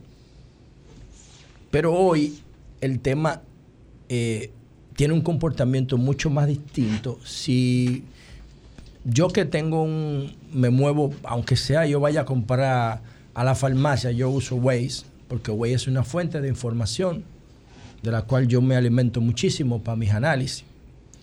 Y entonces yo hice el trayecto hoy en 12 minutos. Normalmente me toma una hora, una hora 15, dependiendo. Lo hice en 12 minutos. Bueno, ¿y qué pasa con esta reducción de casi un 90% del tiempo? Eso tiene una sola explicación. Hay dos variables que determinan el caos del tránsito en el Gran Santo Domingo. el tema laboral y el tema de y el tema de los colegios privados. El tema laboral, nosotros tenemos mucho tiempo proponiendo una doble jornada de trabajo en la administración pública. El PLD duró ah, 16 años corrido en el gobierno y el PRM tiene tres. ¿Qué significa? Que lo del PLD, todos tienen vehículos y lo del PRM también compraron vehículos. La ve- el vehículo y la vivienda son las principales aspiraciones de una persona occidental. Y el vehículo se compra más fácil, hay muchísimo más facilidad, menos requisitos. Y cuando tú te empoderas con un empleo de cuatro años y ya tú tienes lo básico, lo primero que tú vas a comprar un vehículo. El Estado no sabe cuánto entra y cuánto sale porque no se machean las estadísticas de aduana con las estadísticas de impuesto interno y las estadísticas de Intrandis, excepto eso. No hay capítulo de gobierno electrónico. Eh, Los vehículos entran pero no salen y es el mismo espacio físico desde el año 2000 cuando dividieron el, el Gran Santo Domingo, el distrito y toda la cosa. ¿no? Entonces, ¿por qué baja tanto el flujo en el día de hoy? Bueno, baja tanto el flujo en el día de hoy porque es fin de semana largo por el día de la Constitución. Entonces, eso no se mide. Por eso yo le decía al gobierno, no hagan censo, eso no sirve para nada. Hagan gobierno electrónico para que puedan buscar data, no información, no estadística. Que la estadística es una información muy gruesa. Son fotografías. Y el gobierno electrónico te da video te da información continua y en línea. Y eso se pudiera medir perfectamente hoy. ¿Por qué baja el tránsito más de un 90% en el distrito? Por lo menos en el Gran Santo, en, en la 27 de febrero, que es la principal vía del país, la que yo uso todos los días, hace 12 años. Bueno, por una razón simple. La informalidad de la economía dominicana. La informalidad es la única razón que explica esto, porque la, la- educación, aunque la constitución dice que es obligatoria, no hay una forma en que el gobierno obligue a que la, a que la familia lleven los hijos a, la- a los colegios. Y la familia, aunque paguen colegio privado, cuando hay un fin de semana largo, se van. No, no, le dan un, un- no le dan una lectura cuantitativa a la inversión que hace en educación. ¿Cuánto cuesta un día de clase de un niño en un colegio como Harold Morgan, por ejemplo? Que todos los días tiene taponado y hoy no tenía tapón en el entorno. Yo paso todos los días por ahí. Entonces, ¿cómo se evitaría esto? Primero, hay que considerar la doble jornada de trabajo en algún momento porque si no se va a volver más caótico cada vez. En la medida que vayamos creciendo, nos vamos, volvi- nos vamos volviendo más caóticos. Es como la alimentación. En la medida que un pueblo crece económicamente, se enferma más por la alimentación porque tiene más acceso a la chatarra. Entonces tampoco se cuantifica aquí cuánto vale un tapón en términos económicos, medioambientales, de salud mental, de depreciación de vehículos. Nada de eso se hace porque los censos no tienen capacidad de hacer eso. Los gobiernos electrónicos sí tienen capacidad de hacer eso. El data mining. Y entonces, ah, esa informalidad que según el Ministerio de Planificación y Economía ronda el 60%, impacta en, en que una persona pueda tomar una decisión y decir, yo no trabajo hoy. Ah, pero dividan 117 mil millones de dólares entre 165 días del año, quítenle 52 domingos, quítenle 26 sábados, quítenle 12 días de fiesta. Y la Semana Santa y la Navidad. Para que ustedes vean cuánto cuesta un día laboral en RD. El día laboral de hoy disminuye muchísimo. Este es el principal centro económico. ¿Cómo se resuelve eso? Bueno, eso se resuelve moviendo todos los días festivos para los lunes siguientes. No importa su naturaleza. Todos los días de fiesta. Y sentándose con las personas como la iglesia, que es la principal que se va a afectar, porque solamente son, la iglesia es que impone los días de fiesta, la iglesia y la, y la, y patria. Entonces tú le das a la iglesia la solemnidad que merece para que no se quille y para que no proteste, pero le da a la economía la oportunidad de que no pase lo que pase hoy. Porque no solamente la economía se afecta a días como hoy, sino también la educación. Hay gente que se quilla conmigo porque dice, la Luis, ¿tú estás en contra de que la gente tenga fin de semana largo? No, yo quiero que tengamos un fin de semana largo cada mes. Cada mes del año, incluso en Semana Santa 2 y en Navidad 2 pero quiero que sea organizado, consolidado para que la parte de la productividad no se afecte. Y eso se puede lograr haciendo una reforma a la ley de, de, de Pelegrín Castillo, que mueve los días de fiesta, que por el miedo que le tienen los políticos y chatarra a la religión, eso no se pudo hacer de verdad. Entonces, hay de que día que el buey habló, esa vaina se celebra aquí, de que día de la Virgen, toda esa vaina se sigue celebrando aquí. Y eso es lo que crea estas distorsiones. Entonces, por otro lado, señores, breve, yo quiero dedicar este comentario a personas que yo le tengo mucho respeto y algunas que le tengo cariño y estimación personal, como el caso de Servio Tulio Castaño y Roberto Santana. Son personas que yo personalmente admiro por su trabajo, por su trayectoria, por su compromiso con la sociedad. Y ellos, junto a Mukien Samben, así que se llama Eury, Mukien Samben. Adriana, Adriana, Adriana. Adriana, Adriana. Samben. Adriana Mukien Samben. ah, creo que pusieron una nueva coordinadora en participación ciudadana. Vi ahí la- el highlight, pero no sé su nombre. Pero ahí a participación ciudadana como institución, a los medios de comunicación, incluyendo esta plataforma RCC Media, a todos los medios de comunicación y a las personas que están vinculadas al Congreso. Vi un informe de la Comisión de Derechos Humanos de la Cámara de Diputados. Los saludo por esa actitud. ¿Y, a qué me quiero referir? Al tema de los intercambios de disparos en la República Dominicana. Dice la, ayer se discutió el tema en la Cámara de Diputados. Dice la Comisión de Derechos Humanos de la Cámara de Diputados que 63 muertos en intercambio de disparos en lo que va de año es una um, subvaluación de la realidad. Dice aquí, el presidente de la Comisión de Derechos Humanos de la Cámara reveló que en lo que va de año en el país se han producido más de 300 ejecuciones extrajudiciales. Lo está diciendo el presidente de la Comisión de la Cámara de Diputados. Ayer Diario Libre publicó un informe tom- cogiendo datos de la policía, porque la policía es la que resuelve todo aquí. O sea, la policía identifica a los delincuentes, los acusa, los persigue, los mata, define la acción como intercambio de disparos y luego archiva el expediente. Eso es un Estado de Derecho. Y dice la comisión de la Cámara de Diputados que no son 63 en lo que va de año, que son 300. Yo no sé si ellos mostraron informe de esos 300 ejecuciones, pero si fueran 63 o si fueran 300, como quiera estamos violando el artículo 37 de la Constitución, que dice que la vida aquí se respeta de- desde que se echa el polvo. Hay que respetar la vida, dice la Constitución, desde que somos cigotos. Entonces ahí hay un problema porque también la Constitución se define en su primer capítulo como una sociedad democrática y de derecho. Y si es de derecho, entonces las ejecuciones tiene que ordenarla la justicia, no la puede determinar la policía. Es la justicia, es un juez que tiene que decir, ah, ¿cómo se llama el chamaquito de Santo Domingo Norte? Neyfi, el que, el que hizo un, un- un live diciendo, vengan que me, me van a matar, estoy aquí arriba, y lo mataron. Y lo mataron después que el chamaquito dijo, me van a matar. ¿El chamaquito era un delincuente? Sí, pero no hay derecho a matarlo. El derecho a matarlo tiene que discutirse en una convención, llevarse al Congreso y convertirse en norma constitucional. Si no, no somos un Estado de Derecho.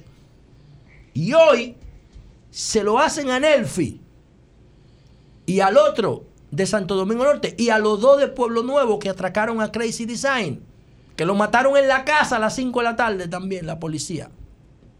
Pero mañana eso se puede revertir y se lo pueden hacer a otros por una deuda y lo meten como intercambio de disparo, por un cuerno y lo meten como intercambio de disparo. Ese es el problema del el comportamiento paramilitar.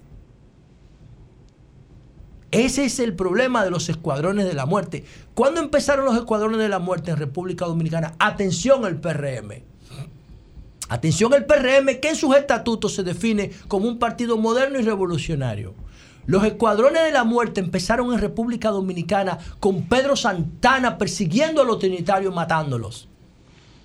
Esos escuadrones de la muerte siguieron con Báez y Lilis.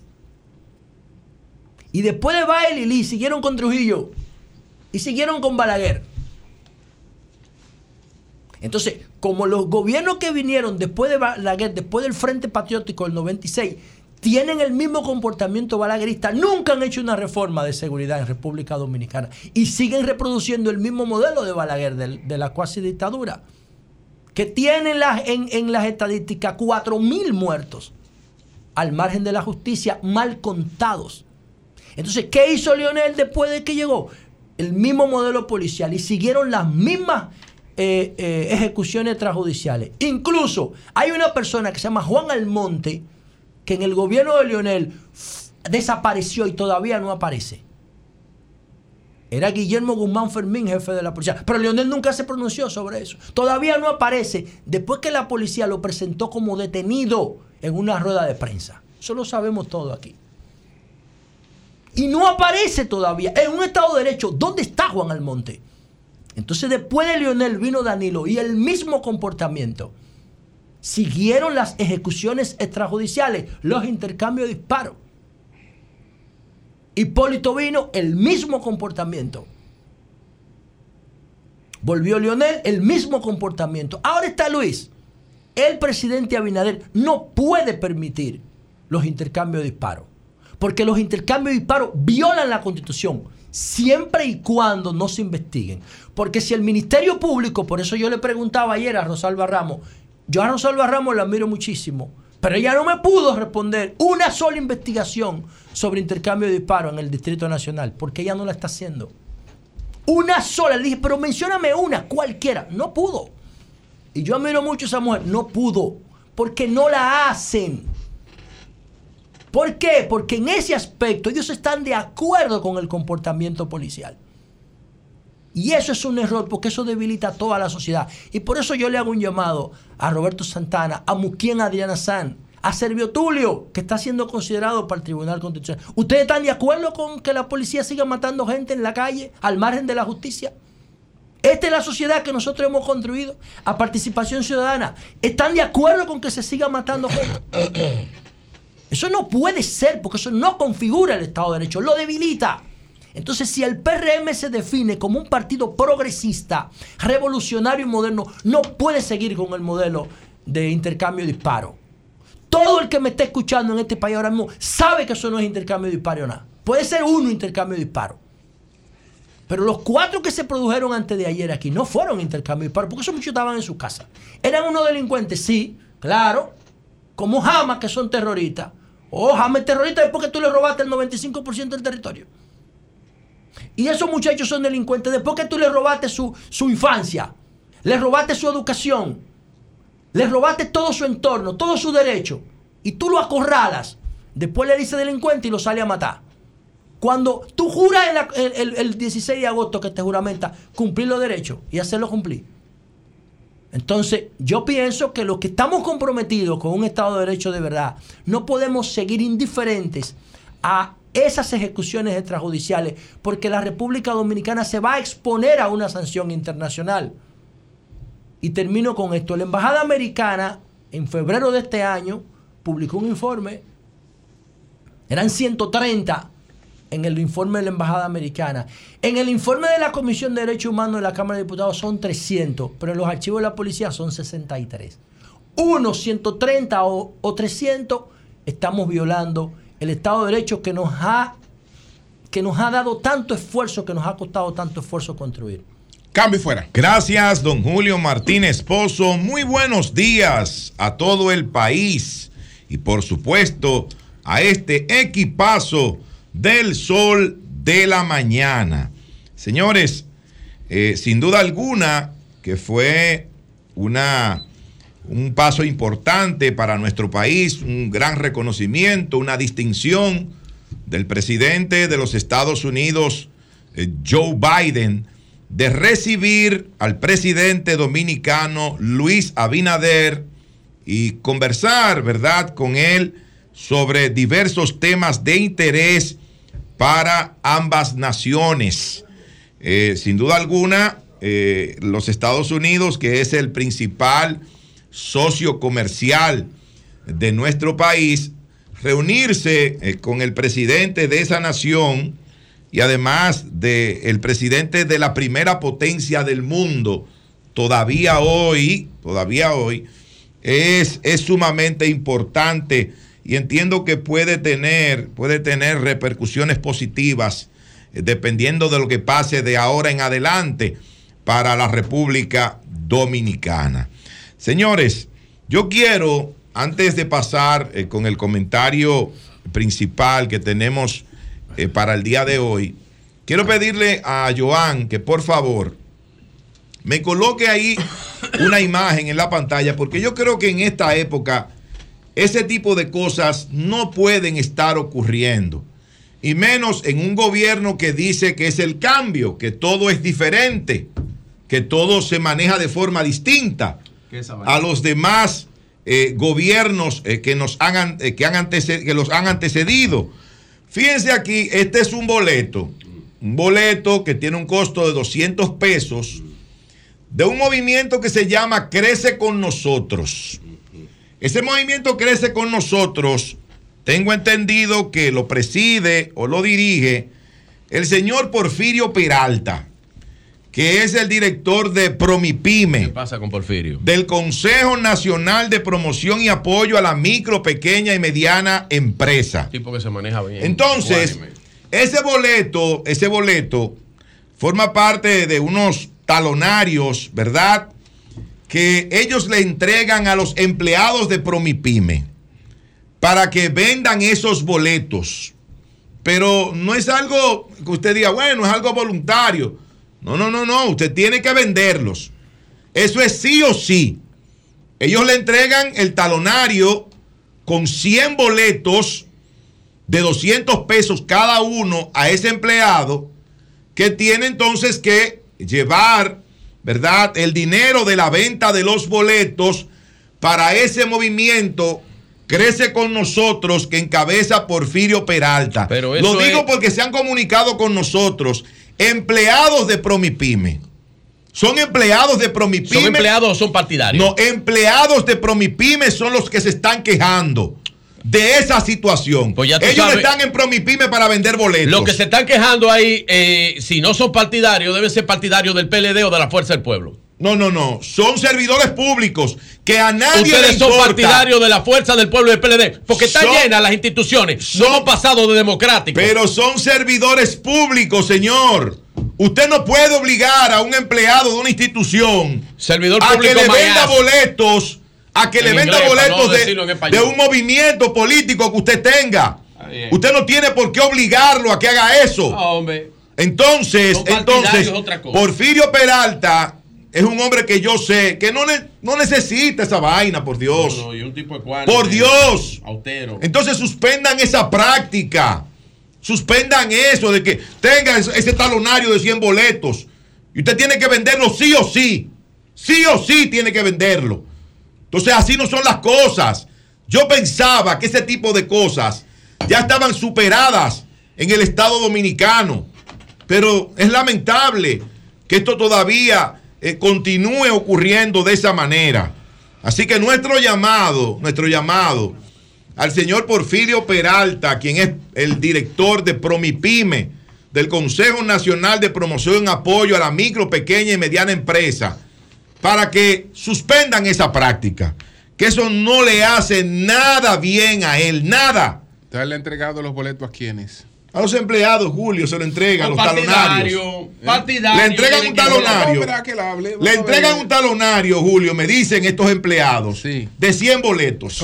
Ay, caramba. Para que ellos los vendan. Eso no está bien. 100 boletos de 200 pesos Porfirio, cada uno. sigue con empleados que no son de tu administración No, mira, ni no son ves. de tu partido. No, no, no, no, es lo que no- es- sigue. Es lo que no tiene que obligarlo a- a. No, no, claro, y menos Eh, si no son partidarios tuyos políticos. No, no, porque no. lo que pasa es que han dejado el gobierno lleno. Para mí- lleno, para mí lleno De de no partidarios vamos- políticos. Vamos a llamar a Porfirio. a Para mí esa era una mala práctica y un- superada. Y un, y un funcionario serio. Para mí Pero esa era una que mala me- práctica Parece que superada. medio bruto si hace hecho eso. no es bruto, no. Ah, bueno, no es pero, bruto, no. Bueno. pero, pero eso, eso Eh, no es. puede, puede- pueden haber abusado de su confianza por dejar un grupo de somos funcionarios públicos, somos técnicos, está lleno de técnicos el gobierno. vamos a llamar a grupo el Porfirio. pendejo. Vamos a llamar a. Porfirio. Grupo el pendejo. Repito y con eso termino esa parte. Para mí, Me los lambo era- a todos. en un- No, pero fuera yo, me los lambo a todos. No, No, dejo piedra mire, sobre mire piedra. actitud, mire la actitud. ah, yo sí. no yo sí. boletos. Miren la actitud Yo cuál es. sí. Pero miren la actitud. Yo sí. Yo Si espero, boletos, yo espero que. Porfirio sí Peralta. lo dejo. Espero que Porfirio No Peralta. dejó uno no ahí. piense como tú. No, dejó uno No, ahí. yo espero que no piense como tú, Porfirio Porque te Peralta. hacen politiquería. No, pero ven Y eso acá. es politiquería barata. Pero ¿y cómo pueden hacer esto, por Dios? bien. Para mí es una no creo que práctica superada. Ok, vamos a dejar que Pero miren, yo quiero continuar, quiero continuar ahora con el tema piedra, no que hemos traído para el día de hoy. Muy, muy bien, como dijimos, lo de el recibimiento del presidente en Estados Unidos. Pero el dominicano tiene una realidad a la cual no le puede dar la espalda. Y esa realidad tiene que enfrentarla diariamente. Y hay varios elementos de la misma que yo quiero compartir con ustedes. Por ejemplo, el dominicano no se le puede esconder, no le puede huir a los apagones. El dominicano no se le puede esconder, no le puede huir a la alta tarifa eléctrica y a las facturas eléctricas abusivas que tienen las diferentes distribuidoras de energía en nuestro país. Esas son realidades a las cuales no puede escapar el dominicano. Pero el dominicano, el dominicano, no puede escapar, señores, a la delincuencia. Hay que ver la cantidad de hechos delictivos que ocurren diariamente en nuestro país.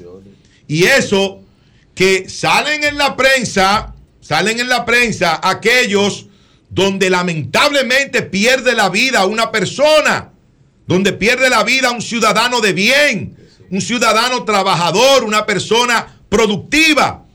Pero ustedes no se imaginan la cantidad de victimizaciones que ocurren a diario. ¿Qué son victimizaciones? Por ejemplo, para decirlo en términos más llanos, por ejemplo, un- una persona que va caminando por la acera con su celular y se lo quitan, lo atracan para quitárselo, o le quitan una cadena, o le quitan cualquier objeto de valor, eh, una- un guillo, un anillo, le quitan una cartera, pero esa persona no recibe daños físicos, simplemente le quitan ese objeto de valor que tenía. Eso es una victimización. Eso regularmente no trasciende. Eso regularmente no aparece en las estadísticas. Pero es el diario vivir de los dominicanos que viven en zozobra en las calles cuando salen a trabajar o cuando regresan a su casa en la tarde o en la noche. Esas son situaciones, realidades a las que el pueblo dominicano no se, les, no se le puede esconder. A la delincuencia no podemos esconderle, es- escondernos. No podemos darle la espalda a la delincuencia porque está ahí latente. Es algo que no se puede ocultar.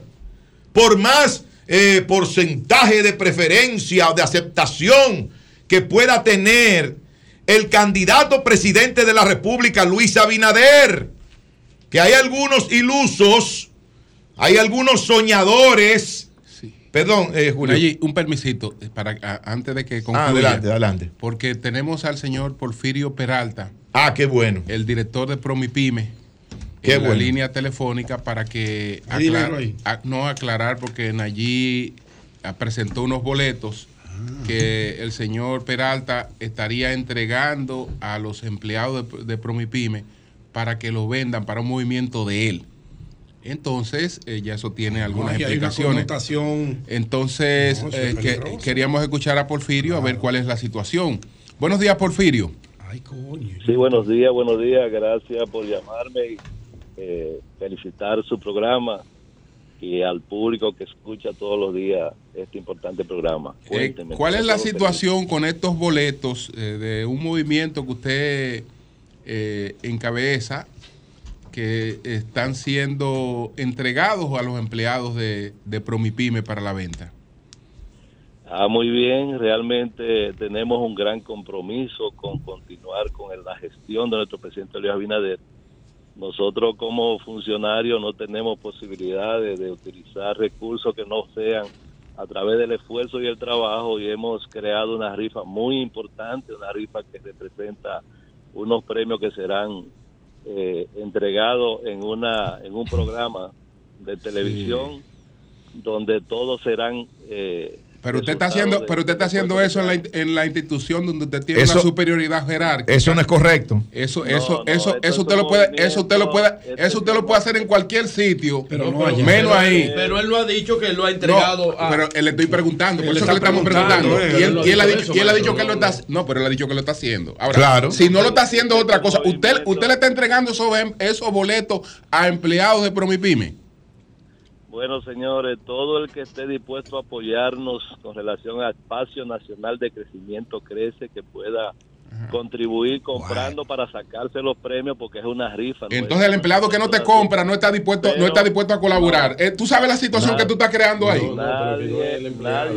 No, no, no, no, no. Mi- eh, mi- Mire, mire, mi- mire, hermano, mire, mire, mire, hermano. Yo te recomiendo dejar eso. Deja eso. Deja eso. Deja eso, que eso, eso, eso te puede, que- eso te puede quitar, eso te puede costar caro a ti ahí. Deja eso. Déjeme decirle que de Eso está mal hecho. ¿eh? Y más en una institución financiera. Eso está, eso está muy mal hecho ahí. Es una estupidez. Eh, bueno, el Es una estupidez clara. También para hacer No, no, no, no, no, no, no, no, es- no, es- no, es- no es una discusión de PLD de partido. Eso es una estupidez. Un funcionario público no puede hacer eso. Bueno, nosotros tenemos el movimiento Bueno, Espacio sigue, sigue, sigue, sigue, sigue adelante. Pero- sigue, sigue adelante por ahí. también. Pero Porfirio Peralta. Sigue, sigue adelante, sigue por ahí. Y no doble. Sigue, sigue así mismo. Sigue, sigue obligando a los empleados de Promipyme a vender unos unos boletos de tu movimiento. Y no doble. Pero que no son empleados, que ¿Y, son y- y qué, lo- y qué es lo que son? Es que sí, estoy seguro que se le ¿Y qué es entregó lo a que partidarios que se lo lleva- políticos. que se lo lleva al PRM. No, partido. Son empleados. No, y, él, no a la institución. y él acaba de decir que el que quiera colaborar, que colabore. Es decir, que, la- que el que no quiera colaborar no está con él. Y ya tú sabes lo que le pasa Ahora, que no lo que, lo que está claro que el que pasó esa información y cómo llegó esa no sé. información, Lo importante, ahora, esa información ahora, es un enemigo político que tienen ahí adentro. Lo, lo importante para un programa Eso es lo que yo Ahora, sé. lo importante para un programa como el nuestro, y por eso yo le doy importancia si es verdad o es mentira. Exacto. Si, si es verdad o es mentira. Y él lo admitió. Y él lo admitió. Es No, decir, lo sigue admitiendo. Y él lo No, pero vamos a escuchar- Porfirio. sigue ahí, que tú estás, tú estás muy bien. Porfirio. No, pero vamos a Te- escucharlo, Te felicito, maestro. tú estás muy bien. pero vamos a escucharlo. Adelante, sí, sigue explicando. Sí. Sí, mire, para nosotros poder eh, cumplir con la, la movilidad de personas que nos apoyan, tiene que haber eh, una forma de invertir recursos para poder cumplir con ello. Nuestro gobierno es un gobierno transparente, que estamos Sí. trabajando de manera muy honesta. Porfirio. Atención, Milagros Ortiz Vos. Atención, Milagros Ortiz Vos. No, no, pero- Atención, Milagros. No, no, no. Eh, sería bueno que Milagros diga si ella está de acuerdo con que se haga eso en una institución.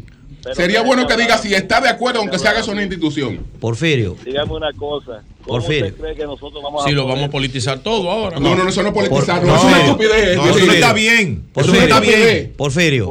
Déjeme decir Y lo vamos a politizar. No, no, no, eso no es politizarlo, no. Politizarlo es, es- es traer una mentira aquí. Porfirio. La, la Politizarlo práctica, es traer una mentira aquí. la, la práctica Porfirio. de antes. Sí. era- Porfirio. eh, la práctica de antes era buena. Me escucha, Déjalo Porfirio. que él, que él explique adelante, Porfirio. su realidad. Sí, adelante, pues le escuchamos. Déjeme hablar.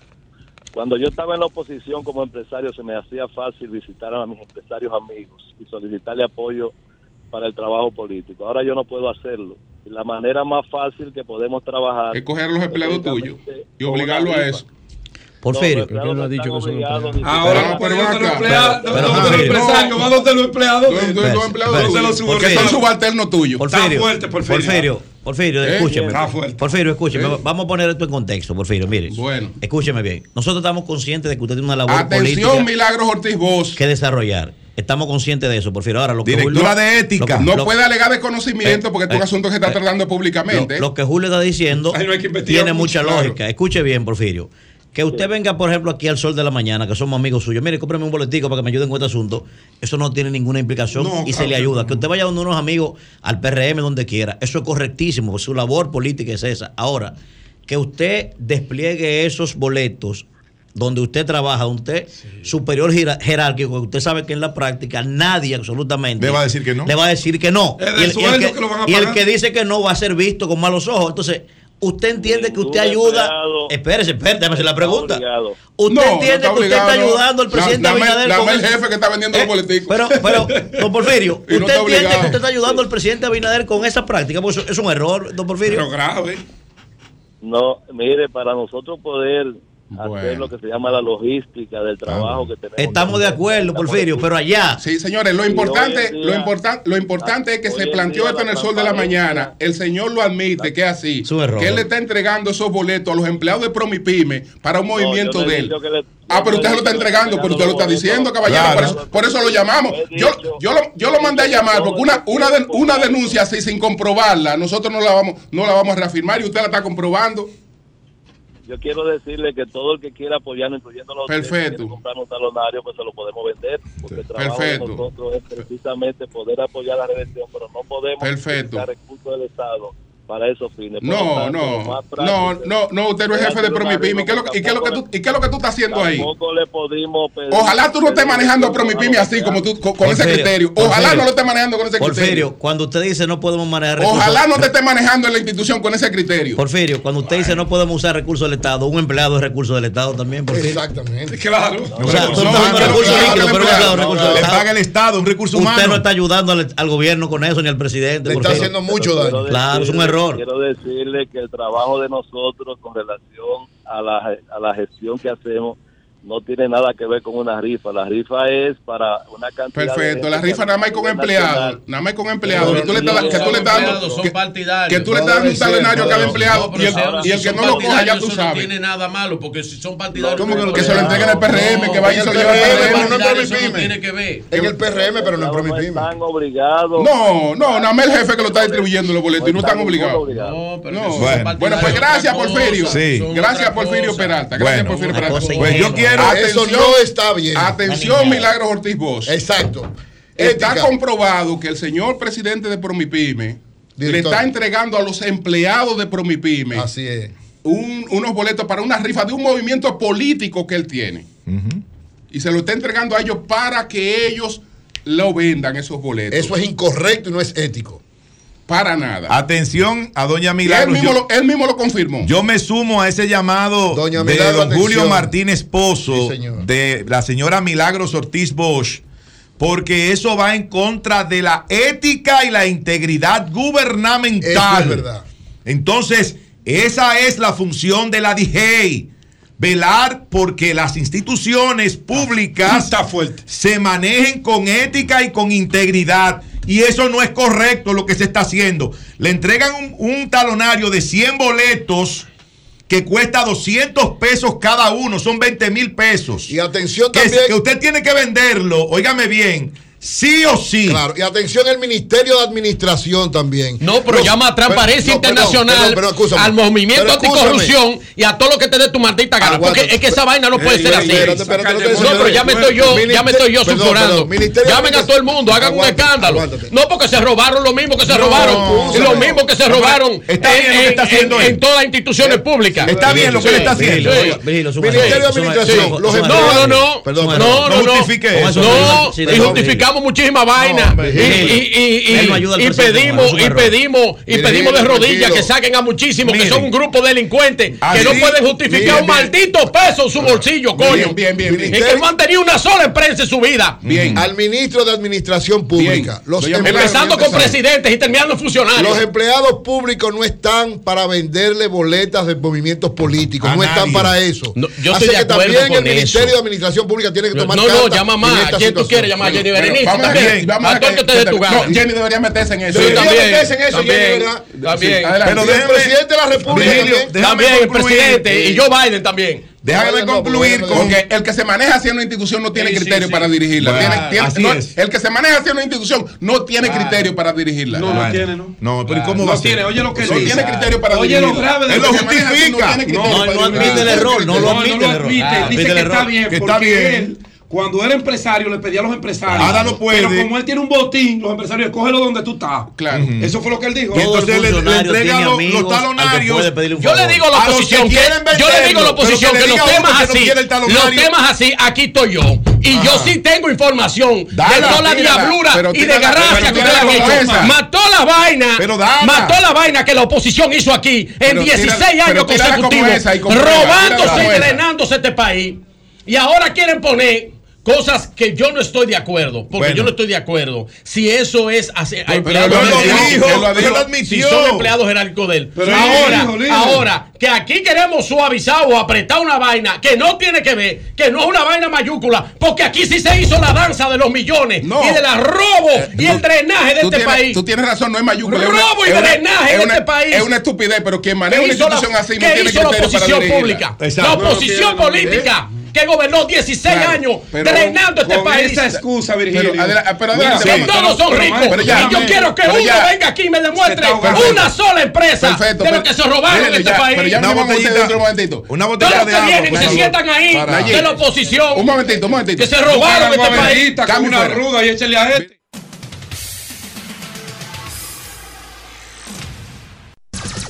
Son 106.5. A concluir finalmente. Sí, que gracias, don Julio Martínez Pozo. Hablaba también de la realidad que tienen que enfrentar los dominicanos, a la cual no pueden darle la espalda. Y hablaba de los apagones, de la tarifa eléctrica, de las facturas abusivas del servicio de energía eléctrica, de gente que debería pagar 4 mil pesos y paga 10, 12, hasta 15 mil pesos mensualmente por un servicio malo y caro, un servicio totalmente deficiente. Pero también hablaba de la comida, señores. La gente cuando va al supermercado, cuando va al mercado, cuando va al, al colmado, pega el grito al cielo. Ustedes saben que el muro de las lamentaciones está en Jerusalén. Claro, pero aquí en la República Dominicana están las casas de las lamentaciones. Las casas de las lamentaciones, que son los supermercados, que son los mercados, que son los colmados, donde la gente lamentablemente cuando va a comprar algo, se tiene que quejar obligatoriamente porque el dinerito que tiene, lo poco que recibe por su trabajo, no le alcanza para cubrir sus necesidades prioritarias. Esa es la triste realidad que está viviendo una gran mayoría del pueblo dominicano. Y si hablamos de salud, bueno, los hospitales, las atenciones en los hospitales, el tema que tenemos ahora con el dengue, eh, que ha desbordado la capacidad de respuesta del Estado simplemente por no tener previsión, eh, por no prevenir algo que se puede hacer con, con campañas, como se ha hecho habitualmente a través de los años, para bajar, para mitigar un poco eh, los efectos y las consecuencias del dengue. Porque no es que vamos a hacer que el dengue desaparezca. No, es imposible. Tenemos que aprender a convivir con el dengue. Ahora podemos tomar medidas, tomar medidas para mitigar esa situación, para que no tengamos este desbordamiento, desbordamiento que hoy hay en los hospitales y en las clínicas del país con esta enfermedad, por no, por no haber salido a eliminar criaderos, por no haber salido a orientar a la gente, por no haber salido a fumigar también para eliminar este mosquito, entre otras medidas que hay que tomar para frenar una enfermedad que hasta el día de hoy no tenemos estadísticas claras, no tenemos estadísticas confiables, ni de la cantidad de personas que ha padecido la enfermedad durante este año, y mucho menos de la cantidad de fallecidos por dengue en la República Dominicana. Eso es lo que el pueblo dominicano en su gran mayoría está sintiendo y está viviendo en carne propia. Todos esos problemas de apagones, de comida cara, de delincuencia, de falta de salud. Entonces, hay algunos soñadores, algunos ilusos, que dicen que el candidato presidente de la República, Luis Abinader, tiene más de un 60%. Oye, pero qué bárbaros son. Más de un 60% de eh, preferencia por parte del electorado dominicano. Y yo les voy a decir a esos ilusos que tengan bien claro una cosa. El pueblo, la gente, no relige delincuencia. El pueblo, la gente, no relige apagones y factura eléctrica cara. El pueblo, la gente, no relige comida cara. No relige el hambre que está pasando una gran parte de los dominicanos. Cambio fuera. Son las 9.20 minutos. Buenos días, Ramón. Adelante. Buenos días a mis colegas del programa y a los oyentes en la República Dominicana y el mundo. La temperatura promedio para hoy por los 50 grados estará soleado y se sentirá un frío. Un saludo al doctor Elcido Díaz, quien se encuentra de visita en la ciudad de Nueva York, y a Nadir López, residente en Yoque, mi compadre. Asimismo, un saludo especial desde Nueva York para doña Consuelo. Bien. A los dominicanos que piensen viajar a Nueva York y estados aledaños durante este invierno deben tener presente que más de un millón de sus connacionales residentes en este estado, Nueva Jersey, Pensilvania, Washington, D.C. y Boston, entre otros, serán impactados por al menos 26 tormentas durante el invierno 2023-24, informó The Weather Channel. La cadena que ofrece un pronóstico de tiempo nacional y local en el territorio estadounidense expresa que los meses de enero y febrero serán los más complicados en la costa este. Además, este próximo domingo, día 5, se cambia la hora en los Estados Unidos cuando el horario de verano termine y comienza el invierno. Se retrasará una hora a reloj a partir de las 2 de la mañana en el territorio estadounidense hasta el segundo domingo de marzo del 2024, cuando se vuelve a cambiar. En algunas partes de los Estados Unidos no existe el cambio de horario, como en Hawái, parte de Arizona, el Pacífico, en, Puerto Rico algunas islas. Asimismo, este jueves se dio estreno a la película El Brujo de Archie López, protagonizada por Raymond Pozo y Miguel Céspedes, y como actores a Jochi Sancho, Carla Fatule y Hayden Marín. El acto fue en el teatro en el teatro de United Palace, ubicado en el Alto Manhattan. En otra información, la sesional de la Asociación de Cronistas de Arte de Nueva York juramentó su nueva directiva durante una cena gala el pasado miércoles en un lujoso restaurante en el Bronx, con la asistencia de un centenar de personalidades, entre ellas Wanda Sánchez y Eugenio Pérez, presidenta nacional y secretario general de Acrobata en la República Dominicana. Asimismo, los artistas Camboya Teve, José Alberto Canario, el locutor Francis Méndez, el empresario Cirilo Moronta y la comuna- comunicadora Belkis Martínez, entre otros, informó el, pre- el expresidente de la entidad, Roberto Jerónimo, organizador del evento. Por otra parte, la noche de este jueves, el doctor Éxido Díaz, presidente del partido Moda en República Dominicana, encabezó un encuentro en un club del Alto Manhattan, del Alto Manhattan ante un centenar de dominicanos, entre ellos profesionales, dirigentes políticos, comunitarios, comerciantes y ciudadanos comunes, para apoyar la reelección del presidente Luis Abinader y pro- proclamar como su candidata a diputada Kenia Vidó, actualmente legisladora por la circunscripción 1 en Estados Unidos y busca la reelección. También la Junta Central Electoral trabaja toda la capacidad empadronando dominicanos en este estado, integrado por 62 condados. Hasta el pasado 23 de octubre, el organismo electoral había empadronado 260.975 dominicanos.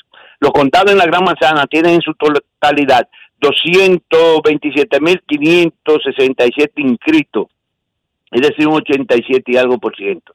El Bronx tiene 112.560, Manhattan 57.343, Brooklyn 30.442 y Queens 22.000 y algo.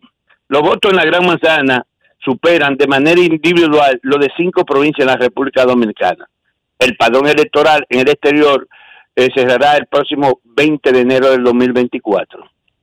Asimismo, elecciones en Nueva York. El próximo martes 7 habrá elecciones en Nueva York desde las 6 de la mañana hasta las 9 de la noche para elegir jueces de tribunales civiles, fiscales de distritos y los 51 miembros del Consejo Municipal, entre ellos los dominicanos Sean Abreu, Carmen de la Rosa, Pierina Sánchez y Oswald Félix, quienes buscan la reelección y cuentan con el apadrinamiento nuevamente del congresista Adriano Espaillat.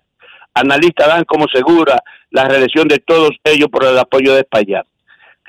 Christopher Mate es otro dominicano concejal, pero por el distrito 1 en el Bajo Manhattan, en Chinatown. Las elecciones anticipadas comenzaron el sábado pasado y concluirán este domingo día 5.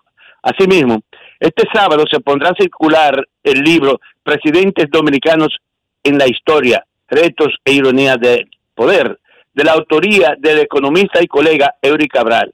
Existe mucha expectativa para este evento que será gratuito, según hemos podido comprobar. La actividad será en la Dirección de Cultura Dominicana en el exterior, ubicada en el 2406 de la Avenida Amsterdam, esquina calle 180 en el Alto Manhattan, a partir de las 6 de la tarde. José La Luz, parece que te escucharon en Nueva York. ¿Me oye? El Consejo Municipal de Nueva York aprobó este jueves la ley Dulce Verdad, que obliga a las cadenas de restaurantes con más de 15 locales a marcar los alimentos que tengan gran cantidad de azúcar.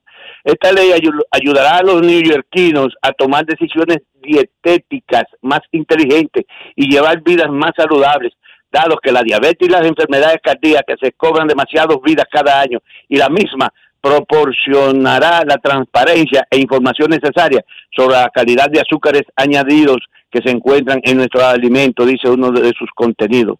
Un reciente estudio elaborado por la Universidad de California en Davis reveló que mostrar la cantidad de azúcar que contiene un alimento puede educar a los consumidores y convencerles de elegir una mm, opción más ah, saludable.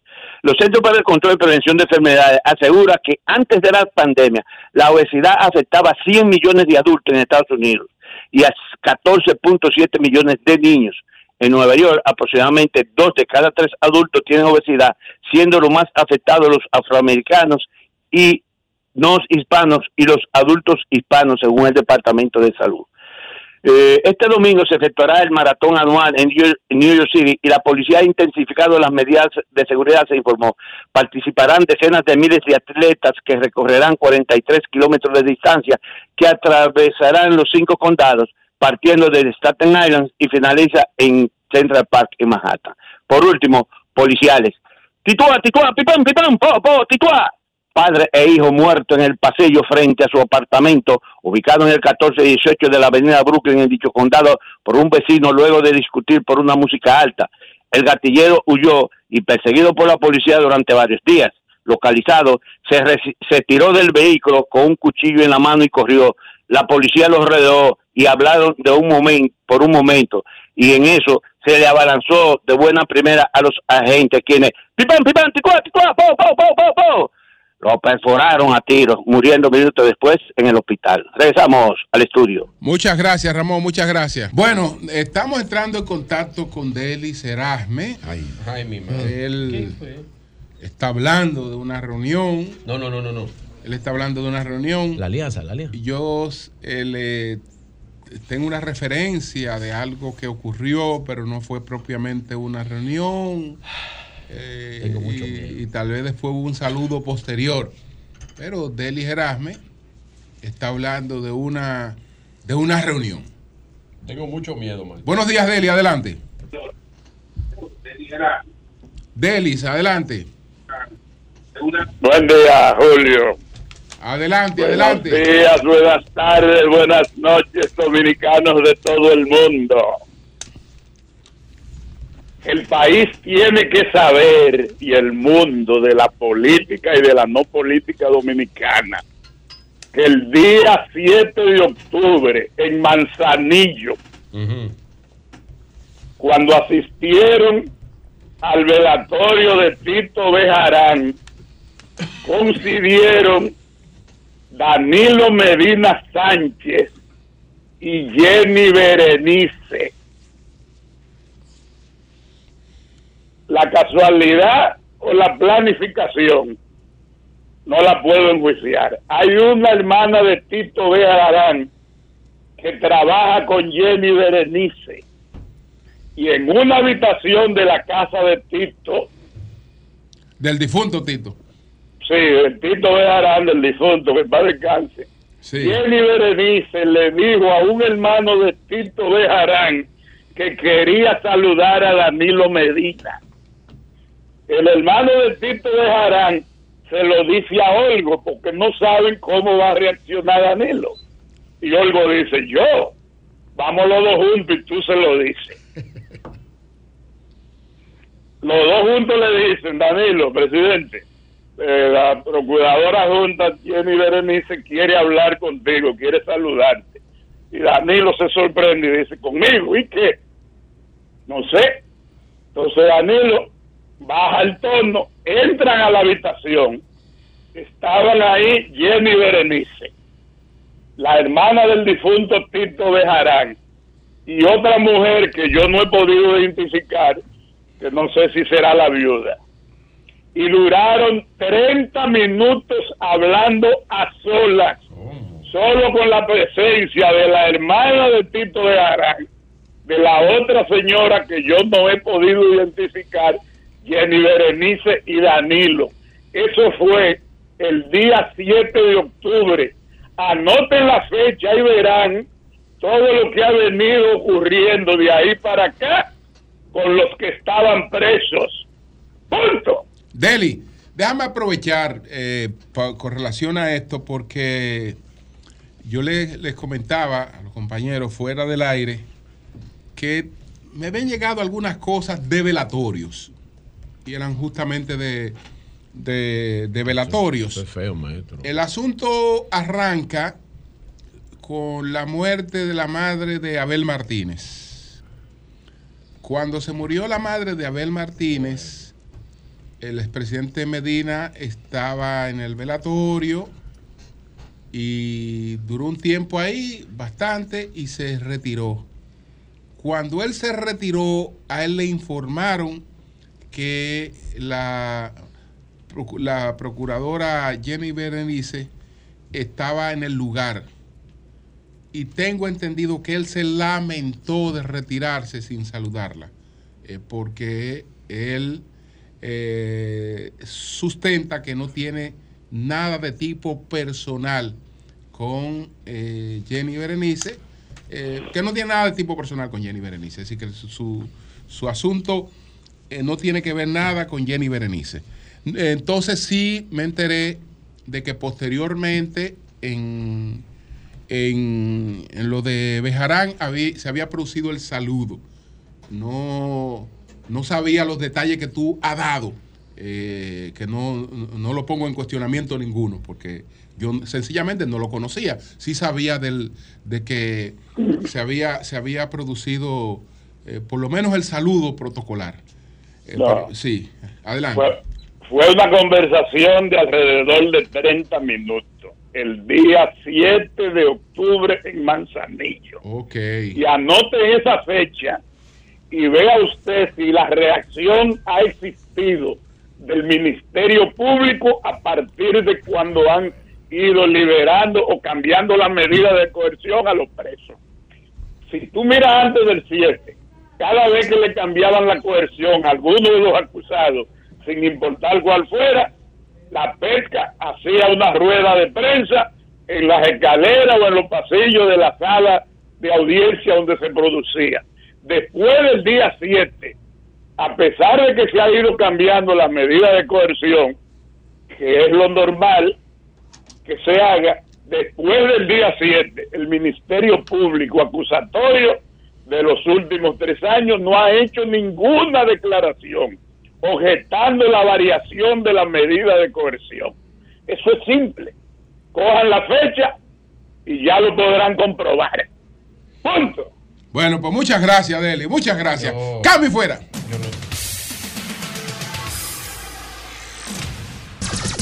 Sol 106.5. Un año más en tu vida,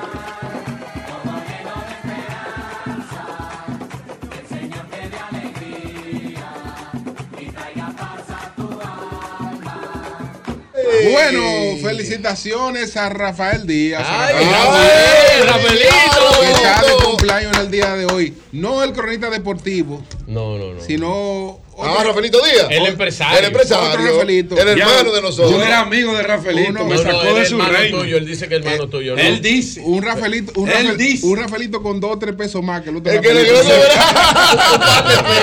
Un- Rafaelito un- Díaz, felicidades. Y, sí. un gran golfista. Sí, y maestro sí. de golf. Así Maestro es. de golf. Maestro de Yo golf. le- yo le tengo sí, aprecio. claro. Felicidades, felicidades, mucha salud para Muy solidario, gran hermano y amigo. Díaz que está de cumpleaños. Dios le dé paz y Sí, señor. prosperidad. Un abrazo, Sí, Rafael sí, Díaz. Sí, sí, sí. Espero que bote la casa por la ventana. Sí, no hay que hacer. No, los amigos no bueno. esperamos muchas cosas. Buenos días, Virgilio. Adelante. El cumpleaños es Ah, ah, el, ¿este el- cumpleaños? el regalo tiene que llevarlo. Anda al carajo. Hablando es que uno se entiende. Gracias a todos los que nos escuchan a través de este Sol de la Mañana, de Sol 106.5, RCC Media, la Catedral de la Opinión en la República Dominicana. La reunión del presidente Luis Abinader con el presidente eh, Joseph Biden, Joe Biden, presidente de los Estados Unidos.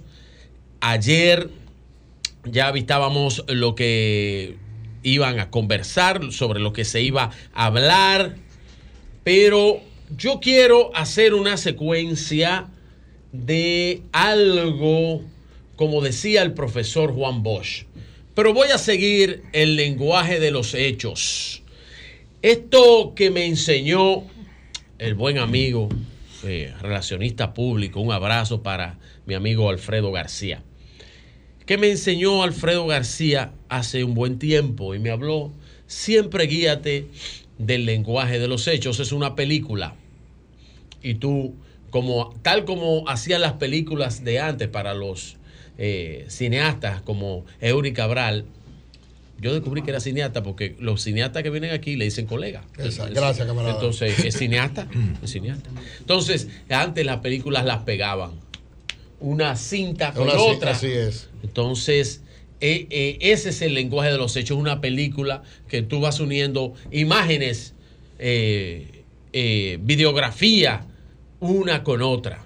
En ese lenguaje de los hechos, yo quiero hacer la siguiente visión, la siguiente eh, interpretación de la reunión del presidente Joseph Biden, Joe Biden, con el presidente Luis Abinader de República Dominicana. Miren, lo primero es, ¿cuántos mandatarios estaban convocados a la reunión con el presidente Joseph Biden? ¿Cuántos mandatarios? Unos pocos, unos eh, 16, si no me equivoco, 16 mandatarios y dignatarios internacionales. Vamos a hablar de las redes sociales. ¿Quién publica la cuenta de POTUS, o sea, la cuenta de President of United States, la cuenta de POTUS, publica, o sea, la cuenta de Joseph Biden, del presidente de los Estados Unidos, publica esa imagen con el presidente Luis Abinader. Solamente en la cuenta de el presidente de los Estados Unidos, de POTUS, la cuenta de Joseph Biden, publica dos imágenes. Primero publicó la del presidente Luis Abinader y segundo publicó la imagen de Gabriel Boric o Gabriel Boric, el presidente eh, de Chile. ¿Qué pasa con eso? ¿Qué pasa con eso? Los temas tratados, como decía el profesor Juan Bosch, las cosas que se ven y las que no se ven, y las que no se ven son más importantes que las que se ven. En las redes se publicó lo siguiente en la cuenta del presidente Joe Biden. Dice lo siguiente la cuenta de, de POTUS. En, dice lo siguiente en el texto debajo de la foto que ustedes ven ahí en pantalla. Presidente Luis eh, Potus, presidente Luis Abinader, fue genial reunirme con usted. Como dije hoy, la asociación entre los Estados Unidos y la República Dominicana es más fuerte que nunca antes.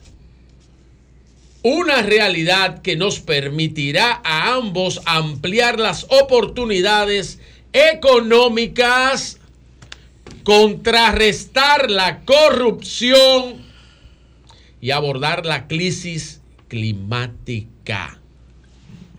Otra vez voy a leer los últimos tres enunciados. Ampliar las oportunidades económicas, contrarrestar la corrupción y abordar la crisis climática. Dicho esto, por el presidente Joe Biden. Ustedes saben que ese tema, el tema anticorrupción, el tema corrupción administrativa, el tema transparencia, fue que sacó del gobierno, porque el imperio hizo su parte, sacó del gobierno a la oposición de hoy. Sí. Cuando la oposición de hoy se quería reelegir en los atentos de modificación de la constitución, quien llama a República Dominicana es el secretario de Estado de los Estados Unidos en aquella llamada que muchos la niegan, pero que ocurrió y que el secretario de Estado habló con el mismísimo presidente de la República, Danilo Medina Sánchez, y le dijo los atentos en contra de la democracia dominicana y cómo los Estados Unidos miraba con su ojo visor, con the eye of the beholder o el ojo que todo lo ve. ¿eh? Con el ojo que todo lo ve, estaba mirando lo que pasaba en la República Dominicana. ¿Por qué el presidente Biden publica en su cuenta al presidente Luis Abinader y habla de los esfuerzos anticorrupción? ¿A quién se refiere esa, esa, ese enunciado en la cuenta del presidente de los Estados Unidos? ¿A quién se habrá referido? ¿Y qué habrá querido decir? Porque les aseguro que la lucha anticorrupción, la, la, el, el, el claro convencimiento y establecimiento de patrones de transparencia de la administración del presidente Luis Abinader cuenta con el aval, el apoyo de la comunidad internacional, pero sobre todo con el apoyo de los Estados Unidos de Norteamérica. Y el presidente Biden explícitamente lo pone. Y no solamente el presidente, porque el presidente es su nombre. Y como decía don Julio, más, más temprano, cuando eh, conversaba, sostenía una pequeña discusión de esas que nos discutimos aquí en este panel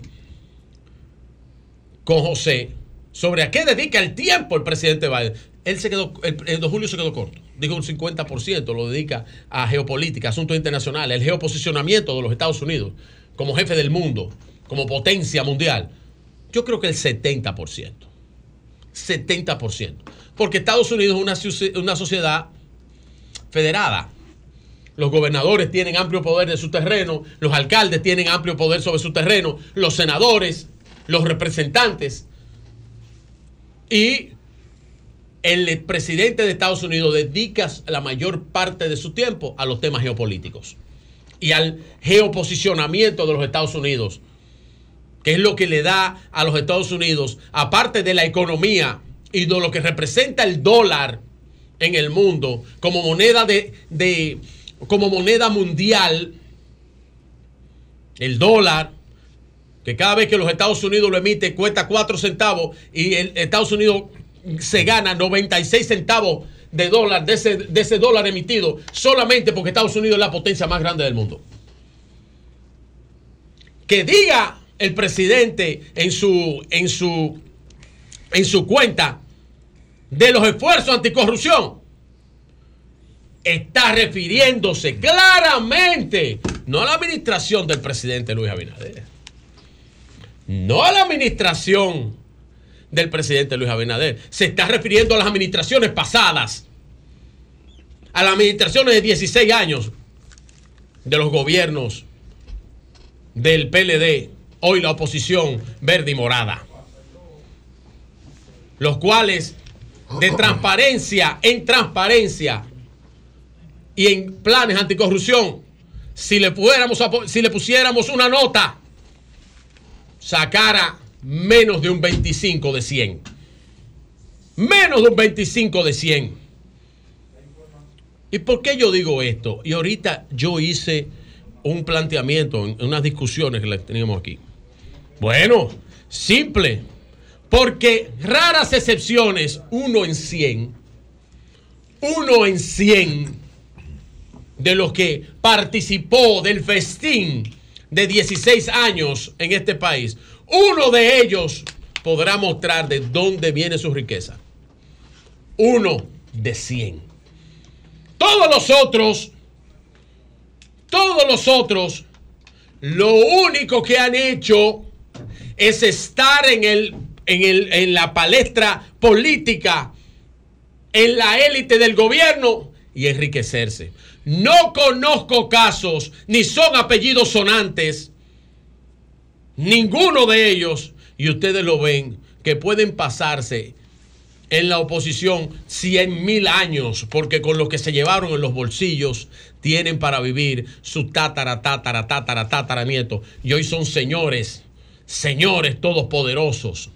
Aquellos que cuando entraron en el poder en el 96 no tenían, no tenían ni siquiera, ni siquiera para poder comprar ropas y vehículos como los que hoy ostentan. Pero voy terminando a esto sobre el asunto del presidente Biden y el lenguaje de los hechos, de la política anticorrupción y de la política de transparencia y del apoyo que le da la potencia a, a República Dominicana y la administración de Luis Abinader. Quiero nada más terminar con esto porque no lo quiero pasar por alto.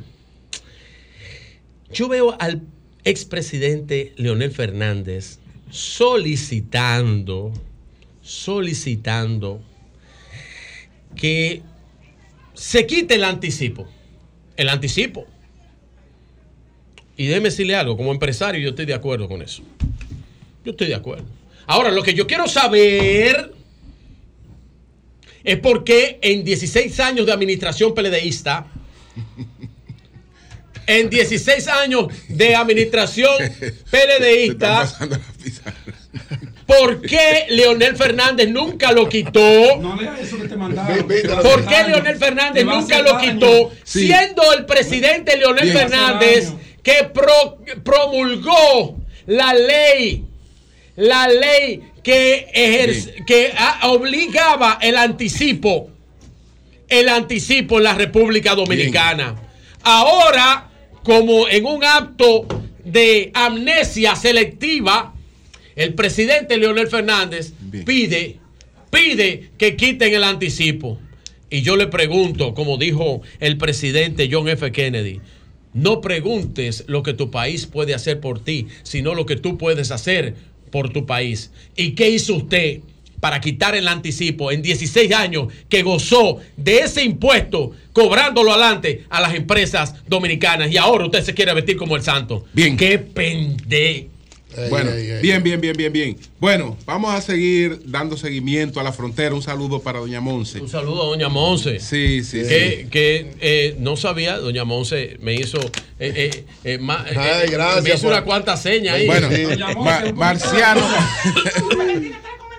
Ma- ma- ma- No, me quedó uno pendiente. Marciano. Marciano. Me quedó uno pendiente. Marciano Mateo Espinosa. Vamos a ver cómo sigue la frontera. Marciano, que le Marciano, estamos dando dilo. seguimiento a la frontera. Marciano, buenos días, adelante. Buenos días, buenos días eh, para todos ahí, todo ese equipo de comunicadores. Cuéntanos cómo Le está la podemos- frontera, Marciano. Le, le podemos decir que eh, este día de mercado también pasa sin pena ni gloria. Los haitianos eh, no cruzan al territorio dominicano a pesar de que la puerta dominicana está abierta.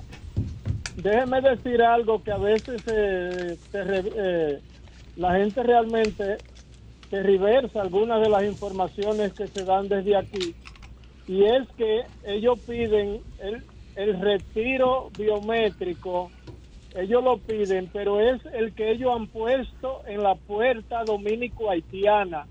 Ellos dicen, no es que lo quiten, sino que lo pongan al otro lado del mercado para si algún haitiano quiere quedarse en territorio dominicano. No es que lo retiren eh, eh, eh, el equipo biométrico, es que lo muevan a la otra puerta por si acaso los haitianos que quieran quedarse en el territorio dominicano, ya eso sí, eh, realmente se le puede llevar a cabo lo que es el servicio de estos equipos. Déjeme decir lo que es el mercado, porque hay mucha gente, hay, hay que decirle al país lo que es este mercado. Este mercado se mueven alrededor de 200 millones de pesos por mercado. Son cuatro mercados a la semana. Y realmente nosotros escribimos un artículo donde dice, jaboneros, cuidemos la gallina que pone los huevos de oro. Alrededor de un 60% país, país, alrededor de un 60% de los jaboneros no se interesan por un empleo del gobierno porque viven de esa de ese mercado que realmente está resolviendo el problema de la gran mayoría de los jaboneros. Entonces hay que poner atención. Yo no digo que el presidente haya sido incapaz, pero sí mal asesorado. Mal asesorado con las medidas que realmente se han tomado. Mire, cuando yo le hablé sobre el canalito que vino a inaugurar el presidente de la República, insuficiente. Ahora tienen un plan supuestamente para construir pozos tubulares. Imagínense pozos tubulares a 56 mil tareas, donde también tendrían que llevar la energía eléctrica a cada parcelero. Son medidas que realmente uno no las entiende y por eso es que realmente tenemos problemas aquí. Ojalá que el caso del mercado, la gente lo, de las autoridades traten de escuchar a los haitianos. Cuando los comunicadores y algunos medios dicen, los haitianos no quieren cruzar por orgullo, no son los haitianos. Quienes tienen el paso cerrado es la policía y la banda delincuenciales. Allá hay que cumplir las órdenes. El que no la cumple lo masacran a palo. Los haitianos están locos por ver la señal de cómo cruzar al mercado dominicano para que se sepa todo ese tipo de cosas. ¿Alguna pregunta? Bueno, entonces decía reiterar que el, el mercado hoy ha sido nulo. Correcto, correcto. Nulo de manera total. Ellos, reitero, ellos están solicitando los haitianos que muevan los equipos biométricos hasta después del mercado. Para si algún haitiano Se quiere quedar. en territorio dominicano. Eh, Marciano y Codevi. Codevi está funcionando de manera normal. Ok, ok. Bueno, pues Normal. gracias a Marciano Mateo Espinosa. Marciano, Sí. Por casualidad, tú fuiste al velatorio de Tito Bejarán en, en Manzanillo. Sí, yo estuve allá. Eh, ahí estuvo el presidente Danilo Medina. Correcto.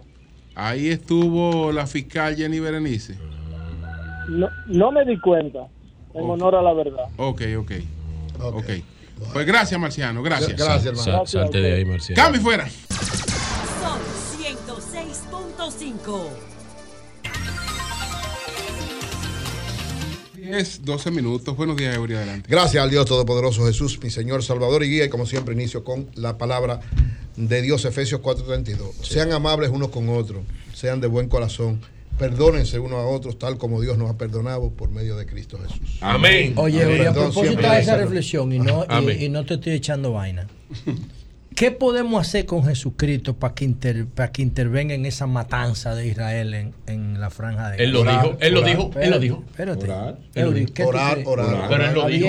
Pero Oye, porque- van a desaparecer lo que un pasa pueblo. es que- Guaraguá tenía un tío que decía, no basta rezar. Pero nosotros no podemos hacer nada más que orar porque ahí es la comunidad internacional debería presionar a el Israel para parar No, eso Eury. en el ¿Viste sentido lo de que dijo Angelina. Jolie No, ayer? sí. Dice. Angelina Jolie, están convirtiendo a la franja de Gaza en una fosa Ma- común. Eury, mala respuesta. ¿Qué le dijo el Señor cuando llegó a su pueblo? ¿Qué le dijo? Dile. Ok. Dile. ¿Qué le dijo? Israel, Israel no está Que no supo reconocer a quién. a Cristo, eso es verdad. No supiste a reconocer a tu Eso- Dios es cuando vino. Pero ahora mismo hay una situación de una matanza. Coño, Hay responsabilidad de las dos partes Ah, de lo que acontece. es Entonces, las dos partes hay que decirle que por no reconocer a su bueno, Dios. Miren, Eury no lo quiere decir. no, yo, yo lo digo. Ahí lo que hay que buscar es la paz. Jesús Eso es lo- la paz. eso es lo es que la no paz. encuentra. Es eso lo que hay que buscar. De los dos lados. El único país en América Latina que ha lo tenido que los cojones de romper relaciones con Israel es Bolivia. Los demás están callados y mirando por otro lado. Miren, señores, Tú dijiste que tú querías. eh, quiero hablar de lo del anticipo y la, la posición que tanto Abel Martínez como Leonel Fernández han estado planteando de manera precisa sobre este tema que afecta a una gran cantidad de pymes. Históricamente, yo he estado defendiendo a Perdón, las pymes desde perdón. el gobierno anterior. Un paréntesis ahí, eh, Eury, por favor, disculpa. El 6 de junio Sí, Abel de este año, primero, es cierto. Un el, proyecto de bloque, ley. el bloque de diputados del PLD depositó un proyecto de ley Así en el es. Congreso para eliminar el anticipo Voy- voy a al de las impuesto dos sobre cosas. la renta. Perdón, Perdón, perdón. Voy a hablar de los dos aspectos. Y dice- y dice- Y dice Amelia Alcántara que ella tiene, ella le tiene queso a Abel. Que le da morbo. Que le da morbo. Bueno, pero Como yo- que quisiera, tú sabes, ¿verdad? No, Echar un yo- polvo. ¡Eh! ¿Por qué? Yo voy a hablar de ese aspecto Pero porque he estado defendiendo históricamente a las pymes y creo que ahora en el planteamiento de ambos, la combinación del planteamiento de Abel con el planteamiento de Leonel ahí, algo interesante. Pero recordar, de que termine el programa, salgo para la ciudad de Nueva York. ¿Qué? Coño, pero Inmediatamente, viaje? Otro ¿Y viaje. cómo la vaina? Antonio, tú estás saliendo muy caro. Eh, pero- Antonio, pero yo quiero se ha trabajar. metido cuatro viajes en 15 60 días. En 15 días. No, Bueno, en un mes. Eso fue de, No, pero perdón, no puede, el no. primero fue de familia, este es de trabajo. Porque- Buscando la paz que la Ah, y trabajando en eso. Eh, mañana, eh, mañana sábado a las 4, a las 6 de la tarde en la en el- la Dirección de Cultura de Nueva York, Oíste, 2406 Antonio. Amsterdam Avenue, será puesto a él. circular el libro Presidentes Dominicanos en la Historia como parte del Festival del Libro y la Lectura que organiza precisamente la Dirección de Cultura de Nueva York, nuestro amigo Rey Andújar, que le agradezco que me haya permitido tanto las instalaciones de la Dirección de Cultura como ser parte de este Festival del Libro y Lectura que precisamente empieza en el día de hoy, hoy a, en la- en la- a las 6 de la tarde, es el acto de apertura del Dominican Libro and Cultura Festival, eh, el Festival del Libro Dominicano, del libro, el Festival Dominicano del Libro y la Lectura, una actividad que va a ser en el Lehman College hoy, se inaugura y mañana entonces va a tener una gran cantidad de actividades este festival, desde actividades que tienen que ver con eh, la parte de niños, actividades que tienen un pabellón infantil que va a desarrollar muchas actividades, un área de expositores de diversos libros dominicanos y que tienen que ver con la cultura dominicana, un encuentro de mujeres emprendedoras, es decir, una oferta interesantísima y que lógicamente va a disfrutar la comunidad dominicana, se va a celebrar en el Lehman College de Nueva York. Así que gracias tanto a Rey Andújar, que me ha permitido ser parte de esto, y a los empresarios Félix Cabrera, Cirilio Moronta, al cónsul Eligio Jaques y a las filiales del PLD y la Fuerza del Pueblo, que han asumido esta actividad y que esperamos mañana vernos todos, darnos un abrazo en este esfuerzo que hacemos siempre de sembrar valores en términos históricos de la cultura dominicana. Y miren, antes también, ahí me dieron una información ahora que voy a Nueva York. Me dice que en el caso del PLD, Nayib, que en Nueva York todavía no, no no se han- no se ha dado el proceso de elección de los miembros del Comité Central que corresponden a Nueva York. que ha habido, hubo una situación, se pospuso y todavía no se ha hecho. La información me la da Arturo Ortiz, mi hermano y amigo también. Pero ya ahí no amigo. cabe más gente en ese orden. Oh, pero claro que sí. Tiene Pero- 1800. O sea, no, oye, No, Nueva no, York representa uno de los elementos más importantes para cualquier, para cualquier partido y para el país. El PLD, Entonces el tiene PLD tiene comité que elegir. central de 1230 aproximadamente. Necesita los que, los que forman parte de Nueva York. Y, ojalá sean lógicamente, 100 mil. Que se haga pronto ese proceso. Central. Ojalá sean 100 El mil. Partido Comunista Chino tiene menos miembros. Ojalá, el bien, pero Comunista el sean Central. 100 mil. Sí, eso no está mal. Una locura. Ahora, ¿eh? ahora tenemos candidatos en todos los municipios, en todos los distritos. Y y en Proclámenlo. Nueva York también. Proclámenlo entonces y mándenlo solo. Y en Nueva York el diablo. Así que gracias Arturo por la información. Proclámenlo. Pero su aliado, Arturo, aspira. aliado de ellos. Esa alianza se rompió. Arturo Ortiz aspira también ¿verdad? a ser electo miembro del Comité Central. Es una persona, un gran líder del PLD. Pero creo que no es, ahora no es el momento No, no, quiero decir que se haga pronto. Sí, Porque sí. evidentemente. Como estamos en campaña, eh, no, y sobre todo pensando en las elecciones. En la medida que tú das responsabilidades, tiene más eficacia del trabajo electoral. Entonces, ojalá que el PLD pueda resolver eso. Miren, decía que tanto Abel Martínez como Leonel Fernández plantearon posiciones en torno al problema del anticipo. Yo he estado diciendo que el anticipo es una especie de espada de Damocles para todos los que son pequeñas, medianas y microempresas. Es una decisión que no debió tomarse. Tú sabes, Uri, algo que yo no entiendo.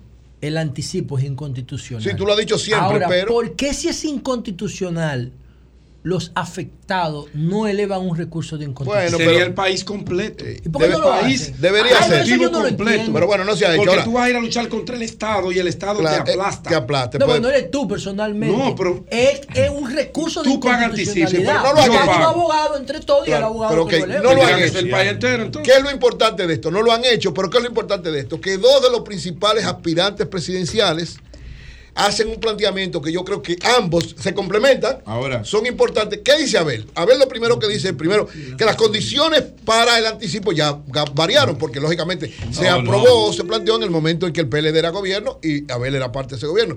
Pero él dice, lo mismo, y en eso coincide con Leonel Fernández, había un momento de condición en el que el Estado necesitaba eso. El pero ahora caja, el flujo de caja, que incluso flujo de caja. todos los directores de impuestos del de, de- de Leonel y de Danilo, yo fui donde ellos a plantearle que se eliminara y lo- me, me daban ese mismo argumento. Mira, Euro es una situación difícil, es complicada porque eso es parte del flujo de caja para el gobierno resolver una serie de elementos. Oye, pero está afectando a un sector importante de la, de- de la producción dominicana y a las empresas a las que debe el gobierno darle más facilidades y más Claro. empuje. Entonces, ya Abel de manera concreta hizo el planteamiento específico, sometió, le, le entregó a los diputados del PLD la propuesta del anteproyecto de ley. Los diputados del PLD tienen el anteproyecto, Lo ya lo sometieron, ya lo, lo sometieron. Sí. Es decir, que hay garantía. En caso de que Abel salga electo presidente de la República, sabemos que por lo menos hay una intención concreta, no solamente un- una expresión pública, sino un proyecto de ley específico que establece, lógicamente, entre varias cosas, que la, la- la- la Constitución Dominicana manda que el régimen tributario esté basado en legalidad, justicia, igualdad y equidad. Partiendo de eso, es Y solamente hay que, hay que tocar tener dos artículos el del. Código Tributario. El literal C del artículo 314 y el propio artículo 316 del Código Tributario Dominicano. Son los únicos Los que únicos hay que dos. modificar para eliminar el anticipo, que El- es una aberración impositiva. Mira, Así es. mira, El me, presidente dice, mira, me llama Luis Ramírez del Ajá. equipo, Ajá. del super equipo de Sí, sí, sí, de la-. Dice Luis que eso se ha intentado, yo lo tengo en línea varias veces, pero que Danilo y Lionel lo que le decían a los empresarios es, si ustedes me quitan el, el anticipo, yo le quito los incentivos. ¿Te acuerdas lo que decía Sí, Reinaldo? sí, sí, sí, de los sí. 200 Pero mil mira, millones de Leonel- pesos. Leonel da una- Si una- ustedes me quitan el, el anticipo, yo quito los incentivos y los subsidios. Pero oye, Leonel ayer. Y, ahí entonces oye, encuentran un punto neutro. Eh, Lógicamente, Gracias, Luis, tú, hermano. tú decir que lo quiten, el gobierno va a decir, ajá, pero ¿qué yo hago? ¿Cómo lo resuelvo? Leonel dio una idea, lógicamente hay que evaluarla, pero a mí me parece interesante. ¿Qué dice Leonel? Leonel no solamente plantea eliminen el anticipo, que todos estamos de acuerdo con lo eliminen. ¿Por qué? Porque el anticipo no debe ser. Si usted no me puede poner a mí a pagar adelantado si, yo, si, si siquiera yo sé si voy a tener beneficio. Eso no es correcto. Pero Ahora, además es que no se pierde nada. No, pero porque espérate. lo único que se está haciendo es posponer el pago. no, pero entonces Leonel. Ese impuesto hay que pagarlo, el- Pero- que es el impuesto sobre la renta. Sí, pero Oye, Ahora, tú no- tú lo que no puedes pedirme a mí que lo pague por adelantado Claro. todos los meses. Correcto. Pero- pre- presumiendo mi mala fe. no, pero dice Porque el Leonel. anticipo no es porque yo quiero dinero. No, No, es que tú crees que yo no es voy a pagar. yo no lo ¿Tú voy a pagar, yo o lo voy a evadir. Eso es por eso. No. Pero entonces miren lo que plantea Leonel. Leonel plantea una idea interesante que yo creo que debe ser evaluada siempre, desde el punto de vista así de la implementación. Pero di como Pero a mí me parece, sí, como siempre. Ah. Leonel es brillante. Te hace grande eso. gracias.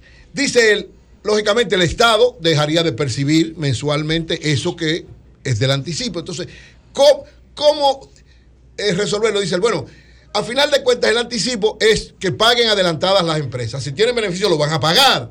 Entonces, ¿qué es lo que tenemos que hacer? Que paguen cuando tienen que pagarlo, no de anticipo. Correcto el planteamiento. Entonces dice, ¿qué hacemos en un primer momento? Dice Leonel, y ahí que yo creo que es lo interesante del planteamiento. Que con el Banco de Reserva el Estado consiga una facilidad de eso que deben pagar como anticipo y lógicamente se les retorna cuando paguen las empresas. Me parece interesante.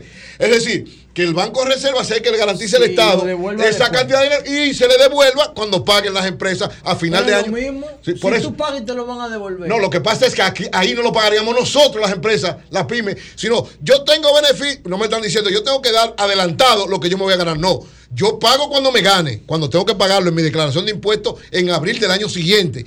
Entonces, en abril del año siguiente es que ese dinero que el Banco de Reserva le ha prestado al Estado Dominicano en base a esto, es decir, no es un préstamo que se va a perder, se va a pagar, porque todos tenemos que pagar nuestros impuestos. Lo que no quiere nadie es pagarlo adelantado, porque me, me limita mi forma de accionar de manera cotidiana. Entonces, sencillamente yo comparto esa idea del presidente Fernández, creo que es una comple- un complemento del planteamiento de... Y el de- interés que se generaría por el préstamo, ¿cómo haríamos con eso? ¿Cómo? El interés que se generaría por el préstamo, porque si el banco se lo va a prestar al Estado, va a ganar. Va a Lo que ganar pasa es que él dice, el, el- el Reserva es un banco estatal para favorecer a las pymes. Es como si le dieran también un préstamo a las pymes el interés, que yo creo que también ahí es genial el planteamiento. Es decir, es verdad, un préstamo genera intereses. Ahora, si queremos favorecer a las pymes, es como si le diéramos una especie de subsidio, digamos, para no llamarlo así. Por eso es que yo creo que es correcta, valorable, hay que ver en términos concretos si puede ser aplicable, pero la idea que da el presidente Fernández es un complemento perfecto para ese proyecto de ley que plantea No, el proyecto tiene que pasar de Sí, cualquier me manera, da la porque hay que sacarlo del código Y tributario. oigan esto, con este planteamiento, oigan bien, me da la impresión que hasta el propio presidente Abinader, no sé si lo hará para campaña electoral, ojalá lo haga. Ah, si lo hace, está bien. Yo siempre he dicho, hay que eliminar el anticipo, hay que buscarle la vuelta al anticipo. Si el presidente Luis Abinader con estos dos planteamientos entiende que es correcto y lo hace, bienvenido sea. Ahora, ¿qué es lo importante? Que con el planteamiento de dos de los principales aspirantes presidenciales, el anticipo camina a ser eliminado. Ojalá que eso sea muy pronto una realidad para beneficio de las pequeñas, medianas y microempresas de la República Dominicana.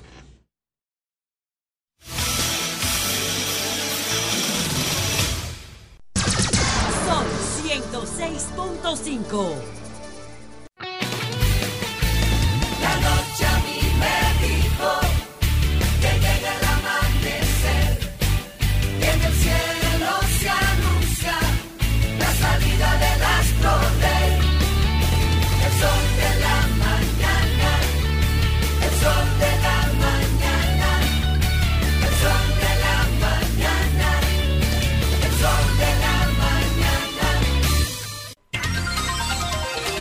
Bueno, Manuel Jiménez ha acompañado a muchos presidentes dominicanos a estas visitas a Washington.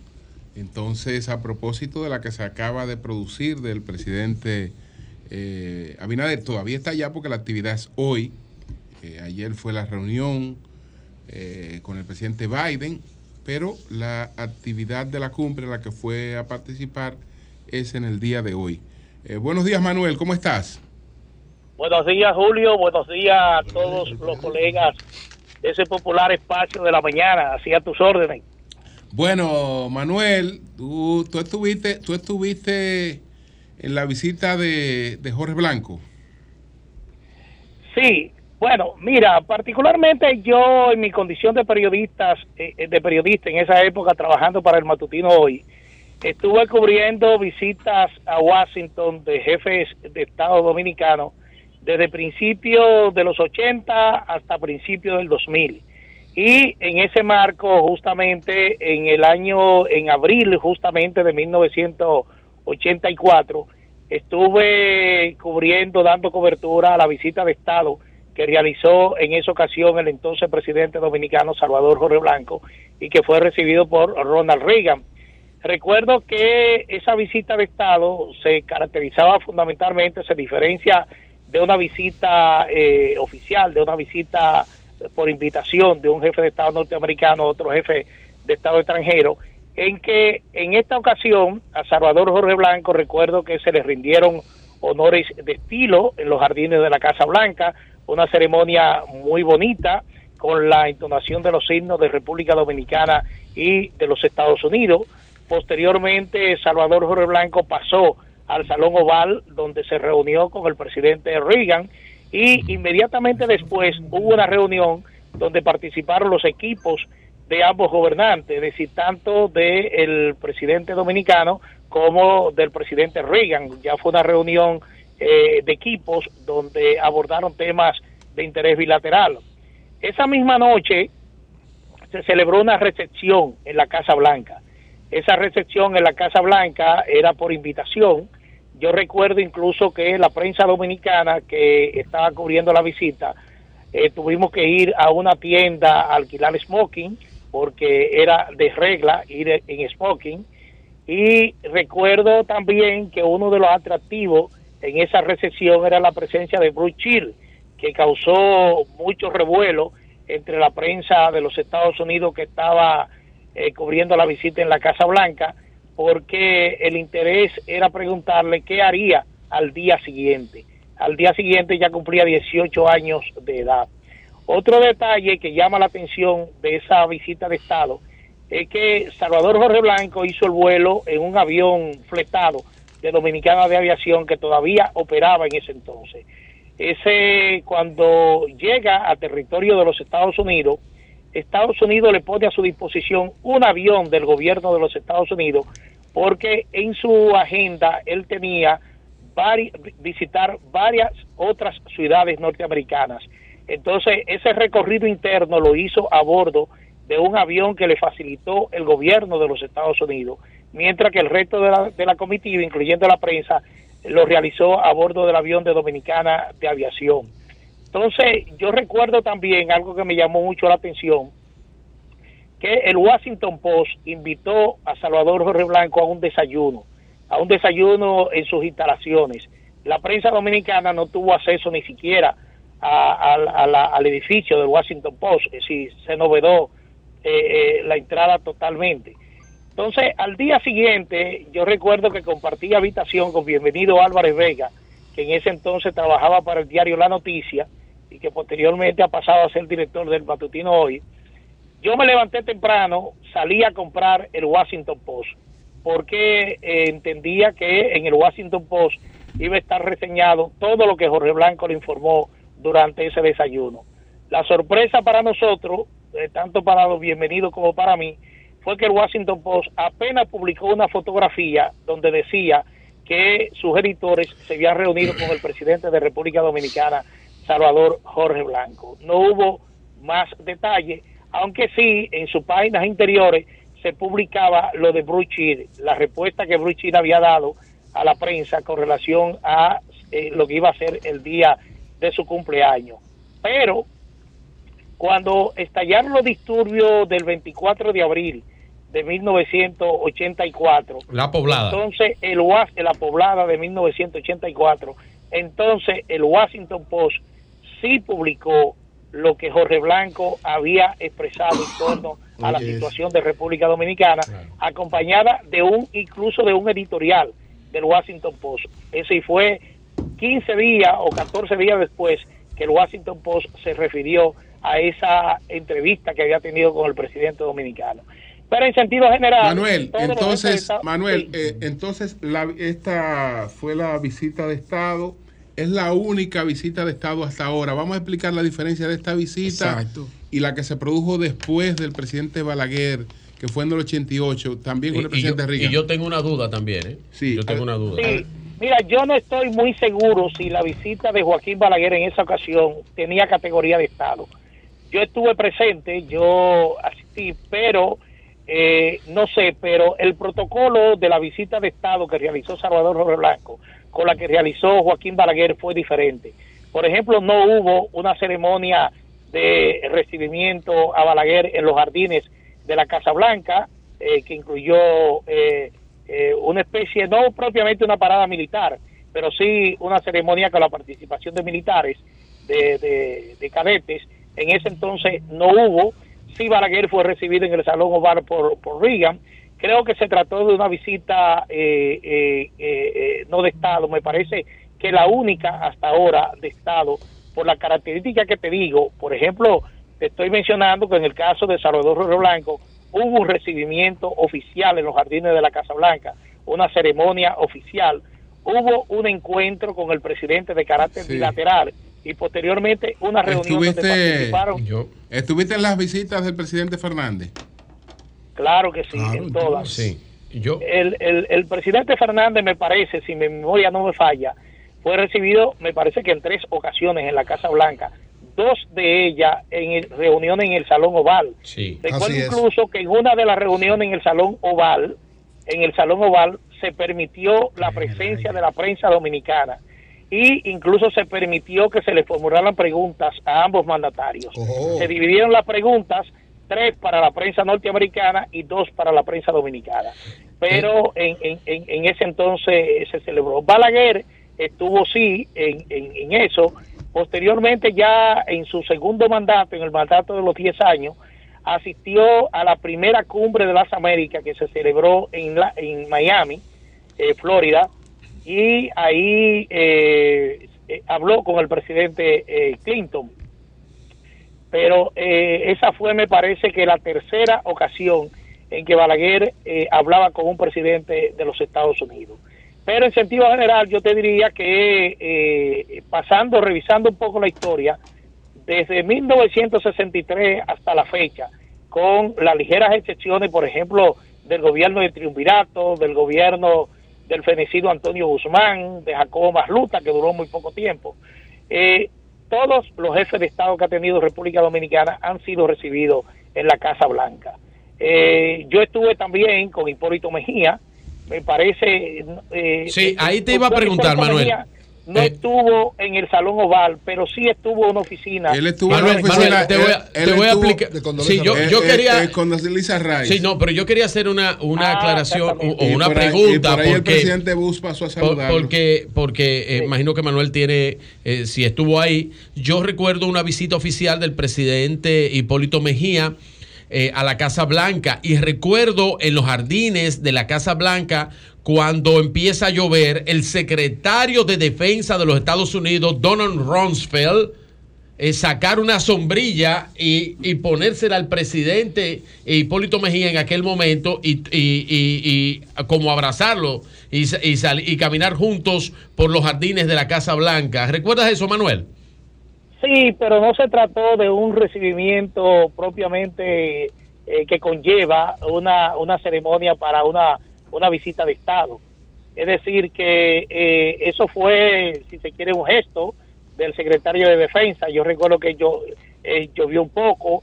Nosotros, por ejemplo, eh, estuvimos, mientras el presidente Mejía estuvo en la Casa Blanca, a nosotros se nos confinó en el salón de prensa, en el press room de Sí. la Casa Blanca, y ahí estuvimos hasta que él salió y concluyó la visita.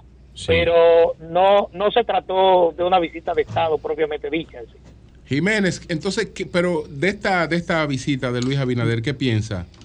Manuel, antes que pase ahí, Martín, Bueno, me- disculpe, me pienso- un dato, Manuel, que- confírmamelo, Sí. por favor, o, o desmiéntelo. Que cuando Balaguer fue, eh, lo pasearon por los jardines de la Casa Blanca y lo nombraron padre de la democracia, el presidente Reagan. Eso es cierto. Bueno, hubo una declaración de lo- del, del presidente Reagan donde habla de que sí, lo, lo, lo, lo, lo señalaba como padre de, de la democracia. Sí. El paseo por los jardines no te, no te puedo decir, pero porque igualmente nosotros no tuvimos acceso, eh, a diferencia de esa, de esa reunión de, de, de, de Leonel con, con Obama, me parece, nosotros no tuvimos acceso al Salón Ovar en esa reunión, no tuvimos acceso al interior de la Casa Blanca, igualmente nos confinaron en el press room pero la declaración de Reagan sí se produjo en esa época. En lo que refiere a la visita del, del presidente eh, eh, Abinader, me parece que el mantenimiento ya de una de una de una relación que Estados Unidos ha mantenido con República Dominicana es el hecho de que ustedes mismos me parece que han abordado el tema de que todos los presidentes democráticos electos democráticamente en la República Dominicana han sido recibidos en la en la en la, en la Casa Blanca y yo creo que esto se inscribe dentro de ese comportamiento y dentro de esa actitud del gobierno de los Estados Unidos hacia República Dominicana. Bien, pues muchas gracias, Manuel. Manuel Jiménez, gracias. Manuel. Gracias.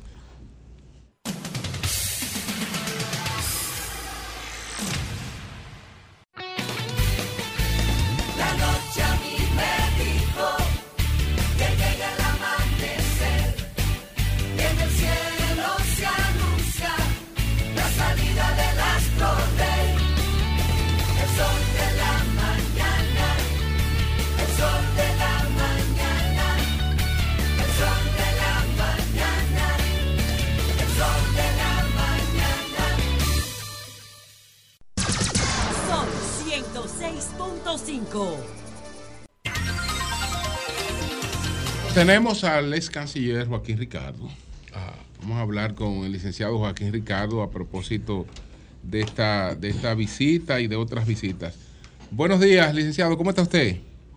Muy buen día. ¿Cómo está usted, don Julio, y todo, todo el elenco de- del Sol de la Mañana? Muy bien, muy bien, muy bien. Un placer, un placer. Una pequeña precisión solamente quiero hacer con el tema de la visita del doctor Balaguer en 1988. Ok. Eh, hay un factor que se le está escapando a mucha gente, que es el factor humano. Pero fue tenía las mismas características de la visita de Estado. Hay que, hay que diferenciar entre la visita que hace un presidente a Washington, donde es recibido por el presidente eh, de turno eh, en el Salón Oval, y otra cosa es la invitación que se hace ya formalmente como visita de Estado. Eso mismo que hicieron con el presidente Jorge Blanco lo hicieron con el doctor Balaguer. Cuando llegó a Miami le enviaron un avión que lo llevó directamente a la base aérea Davis, que está en las afueras de Washington, porque yo estaba presente eh, eh, como, como parte de, la comitiva que lo recibió solamente. Yo no, no, no formaba parte de la comitiva. Después, entonces, eh, fue recibido en, en el Salón Oval. Después hubo una reunión entre ellos. Después fue al Jardín eh, eh, Rosado de la Casa Blanca. Hay un factor importante a tomar en consideración y eran las limitaciones visuales del doctor Balaguer que no permitían probablemente ni lo quería el presidente Reagan ni, ni, ni poner a un invitado a que sus limitaciones pudieran estar manifiestas en una cena, por ejemplo, de estado de gala con los con los embajadores o algo más. Pero tuvo las mismas características que una visita de estado con algunas limitaciones para ajustarse más bien, repito, a los problemas visuales eh, y eh, que traían como consecuencia problemas de movilidad en el caso del doctor Balaguer. Solamente esa pequeña aclaración. ¿Cómo, cómo califica usted esta, esta reunión de ahora, la reunión del presidente Abinader con el presidente Biden? Mire, toda reunión eh, de un presidente, eh, en este caso dominicano, el presidente Abinader, con el presidente de los Estados Unidos es importante. Hay oportunidad de avanzar en la agenda bilateral, hay oportunidad de tocar tal vez temas que ordinariamente no se tocarían, como tal vez el tema de, la, ausencia del embajador eh, y cualquier otro asunto que, fuera de conveniencia para eh, el- el desarrollo eh, de la agenda bilateral, ¿verdad? Y en este caso multilateral, porque se produce en el marco de una reunión más amplia con otros jefes de Estado, eh, eh, eh, en donde se está tratando del avance, eh, para el avance económico de la, y político, ¿verdad? De un grupo de naciones, naciones importantes. Yo me imagino que el presidente nuestro tendría tal vez alguna alguna solicitud que pudiera avanzar para la agenda bilateral. Eh, veo que el presidente de, de Chile incluyó entre su agenda bilateral el tema de Cuba. Eh, Sí. Me imagino que el nuestro tendría otros otros ot- otras cosas que tratar que, que beneficiarían al país y beneficiarían también a los Estados Unidos. Don Joaquín, eh, agradecido de compartir estos minutos con usted. Don Joaquín, usted que tiene la experiencia en esto, yo decía ahorita, porque mucha gente ha cuestionado sobre qué importancia tienen este tipo de reuniones. Yo decía que en la práctica, en materia diplomática, las reuniones bilaterales son las que tienen mayor importancia, porque es allí, ¿verdad? En, esta, en este círculo privado donde se definen eh, efectivamente los intereses nacionales que van ya después a lo protocolar en los, en los espacios más amplios. Me gustaría, me gustaría que usted pudiera orientarnos sobre ese particular. Totalmente de acuerdo. Fíjese, solamente hay que ver, eh, hace 30 años eh, la diplomacia la llevaban los cancilleres. Las reuniones eh, se producían entre cancilleres. Eh, los encuentros eran entre los cancilleres. eh, los jefes de Estado se reservaban muy poco. Sin embargo, a partir de los 90 comenzaron las cumbres, las cumbres de jefes de Estado. Eh, recuerden con la cumbre iberoamericana, con todo lo demás, y la diplomacia comenzó a cambiar y el papel de los cancilleres fue relegado y ahora lo más importante es el encuentro bilateral, el encuentro entre los presidentes, que se avanza más en un encuentro de 15 minutos entre los presidentes que en un encuentro de dos horas, tres horas, cuatro días, cinco días entre cancilleres. Porque estamos hablando de los que pueden decidir, los que tienen en sus manos la, la forma de implementar la política de inmediato. Por eso reitero, toda visita es importante, Y en este caso la visita del presidente Abinader es importante para el país, porque lo que pudiera haberse tratado, eso va, avanza, avanza. Y la agenda bilateral de cooperación, de trabajo, eh, como ya lo mencionaron en ese y en otros aspectos, porque hablaron de, de lo que se ve y no se ve, de que viene de Martí, después lo, lo- lo habló también el presidente Bosch, pero eso es así, hay muchas cosas que no se ven. Y en un intercambio bilateral se avanza mucho más, mucho más en 10 minutos que lo que se puede avanzar en dos meses de negociaciones. Eh, Pedro le preguntaba a Manuel Jiménez sobre la declaratoria de reconocimiento como padre de la democracia de Reagan a Balaguer. ¿Usted lo recuerda exactamente qué fue lo que planteó Reagan? Bueno, Reagan habló de, de- de, eh, yo creo que se refería más bien al, al tema, primero, eh, el presidente Balaguer fue el hombre de las transiciones. La transición del 61, la transición del 66, buena o mala, el país que tenemos hoy en día se debe a la actitud adoptada por el doctor Balaguer en el 66. Es la base de lo que tenemos hoy en día.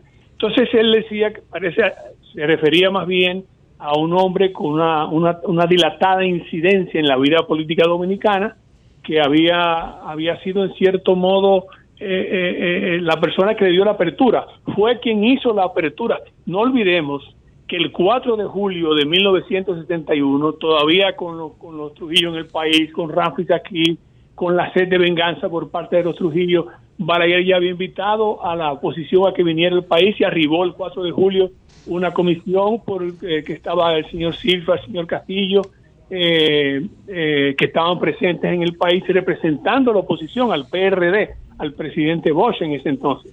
Es decir, que él comenzó a trillar desde un momento todo lo que era el camino a la democracia y tal vez en reconocimiento a todas esas transiciones tan difíciles, tan, tan, tan, tan complicadas, es que se refería el presidente Reagan cuando hablaba de, de, de Balaguer como una especie de, de padre de, de- de la democracia en ese sentido.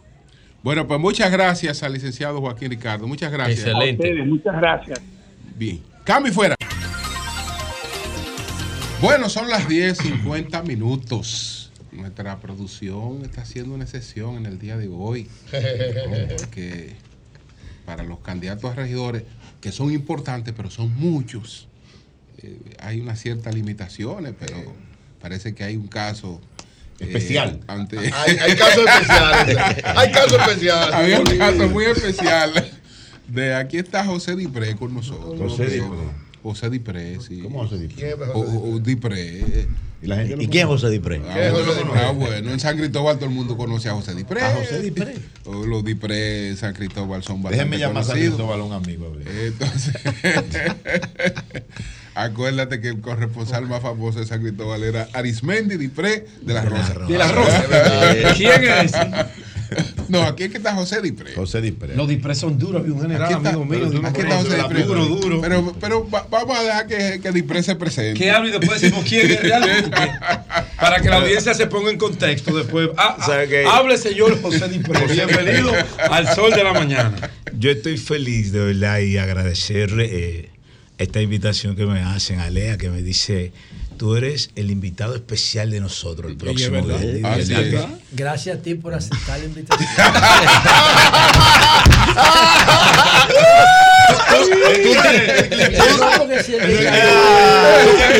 Tú identificas este programa. ¿Y quién es que está, y quién es que está hablando? José ¿Y quién es que está hablando? José Pero así no es que él habla. José Así no es que él habla. No, no, yo lo quiero oír como él habla. Espérate, que No, primero no. Vamos, vamos a escuchar. Señor. Dipré, usted que aceptó esta invitación especial del equipo completo Por del escrito. Sol de la Mañana por escrito Mambrú, y por parte de don Antonio Espallá y doña Monse. Eh, ¿Qué lo trae por acá? ¿Qué le mueve en el escenario social, político? Él y está aspirando, hay que decirlo, a regidor por la, el, pa- el partido País Posible. Pero debería ser candidato presidencial. Pero. José Dipré, pero mira el feeling ese hombre, Julio. Tú sabes que nosotros somos Mira nosotros somos de San Cristóbal. Ey, qué de Sí. bonito ahí. Ah, pero Tú sabes que nosotros estamos aspirando a regidor, Y aprovechando. en el afiche, en la boleta va a estar así, Mr. Mambrú. eh, Debe entiendo que sí. Tiene que tratar de que quede así, porque si no esa publicidad Sí. tú la vas a perder. Ok. No, y los votantes que le siguen. No, no, porque en San Cristóbal hemos hecho un trabajo eh, encomiable para posicionar bien el nombre de José Dipré. Como uno tiene un contacto eh, prácticamente eh, bien interesante con, con los municipios. Eh, por ejemplo, yo, que vivo del entretenimiento, toco todos los fines de semana y aprovecho y tiro mis promociones. Ah, pero ese eres tú, claro. No te olvides de Mambrú, pero es José Dipré para fortalecer ese nombre para que la persona empiece a, a- a identificarse con el mismo. Dipre, entonces, ¿por qué tú aceptaste esta candidatura? Eh, tú sabes que cuando me plantean la idea, yo llego al kilómetro tres y medio, al colmado de un compadre, y cuando llego hay varias personas y me dice el hermano mío, y ahora te vamos a llevar como regidor. Y digo, tú eres loco, muchacho, así. y eso, y que, y eso, y que regidor. Y dice el compadre, compadre, eh, la gente a usted lo quiere mucho aquí en San Cristóbal. Nosotros entendemos que, que sí, formamos un buen equipo. Le digo, no, no, a mí no me gusta la política. Digo, el político ofrece y no cumple, el político habla mentira y A- yo atención, no. Virgilio. Y yo no soy así. Ah, no, porque tú no eres político, el candidato de No, no, pero yo no hablo Por si mentira. acaso. No prometo cosas. Por si acaso. Entonces, ¿y, y, y por qué partido?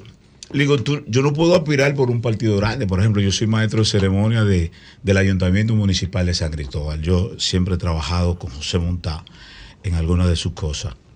Pero eh, ese activismo político nunca lo había hecho. Le Digo, yo no puedo aspirar por un partido grande porque en los partidos grandes te utilizan y luego te, esa zancadilla te meten el pie y te, Te fuiste de ahí. Te fuiste de ahí. Y dice un señor que hay ahí, Mambrú, pero yo tengo un buen vínculo con el presidente de País Posible aquí en San Cristóbal, que trabaja en Edesur. Le digo, pero ¿y qué País Posible? Ahí él me explica. Entonces ahí nos damos cuenta de que hay un joven empresario que maneja el sector externo en San Cristóbal de País Posible, que nos criamos juntos en el mercado y coordinamos una reunión con él y cuando vamos, eh, Heudi Mateo, joven empresario, dice, Mambrú, a mí particularmente me gusta el proyecto porque nosotros que te conocemos de años, vemos que tú no tienes tasa de rechazo y podría ser algo, algo bien interesante para el partido. Luego me convocan a una reunión con Morrison y a Morrison yo le digo lo mismo, ingeniero, es que a mí no me gusta la política. Milton Morrison. Digo, lo primero que yo no tengo cuarto para hacer política. Lo segundo es que los políticos son muy habladores. Los políticos no cogen teléfono después que llegan. Son ¿eh? algunos. Entonces me dice Milton, ese es el problema, Mamuru, que tenemos. Que mientras no vengan nuevos actores a la política, vamos a tener los mismos resultados. Digo, tiene toda la lógica del mundo. Entonces San Cristóbal eh, tiene retos, San Cristóbal tiene eh, desafíos que cumplir. Y si se me está dando esta oportunidad, quiero aprovecharla para ¿Y hacerlo. cuál sería el candidato a alcalde? ¿Quién lleva? Eh, nosotros vamos en la alianza. Ah, Nosotros vamos Nelson de la Rosa. Nelson de la Rosa. Ah, ok. El diputado Sí. Nelson de la Rosa. Ok, ok, ah, no, pero está bien, está Él bien. va por el PRM también. Porque va por el PRM. Va por el PRM. Ah, ma- Ambrú, ah, Mambrú, no, pero espérate, pues la cosa espérate. pero la cosa No, va en serio lo que yo pensaba. Ah, no, pero. no, no, no. No, No, pero no, tú eres- no, no, pero no. la cosa es más a serio lo que yo pensaba.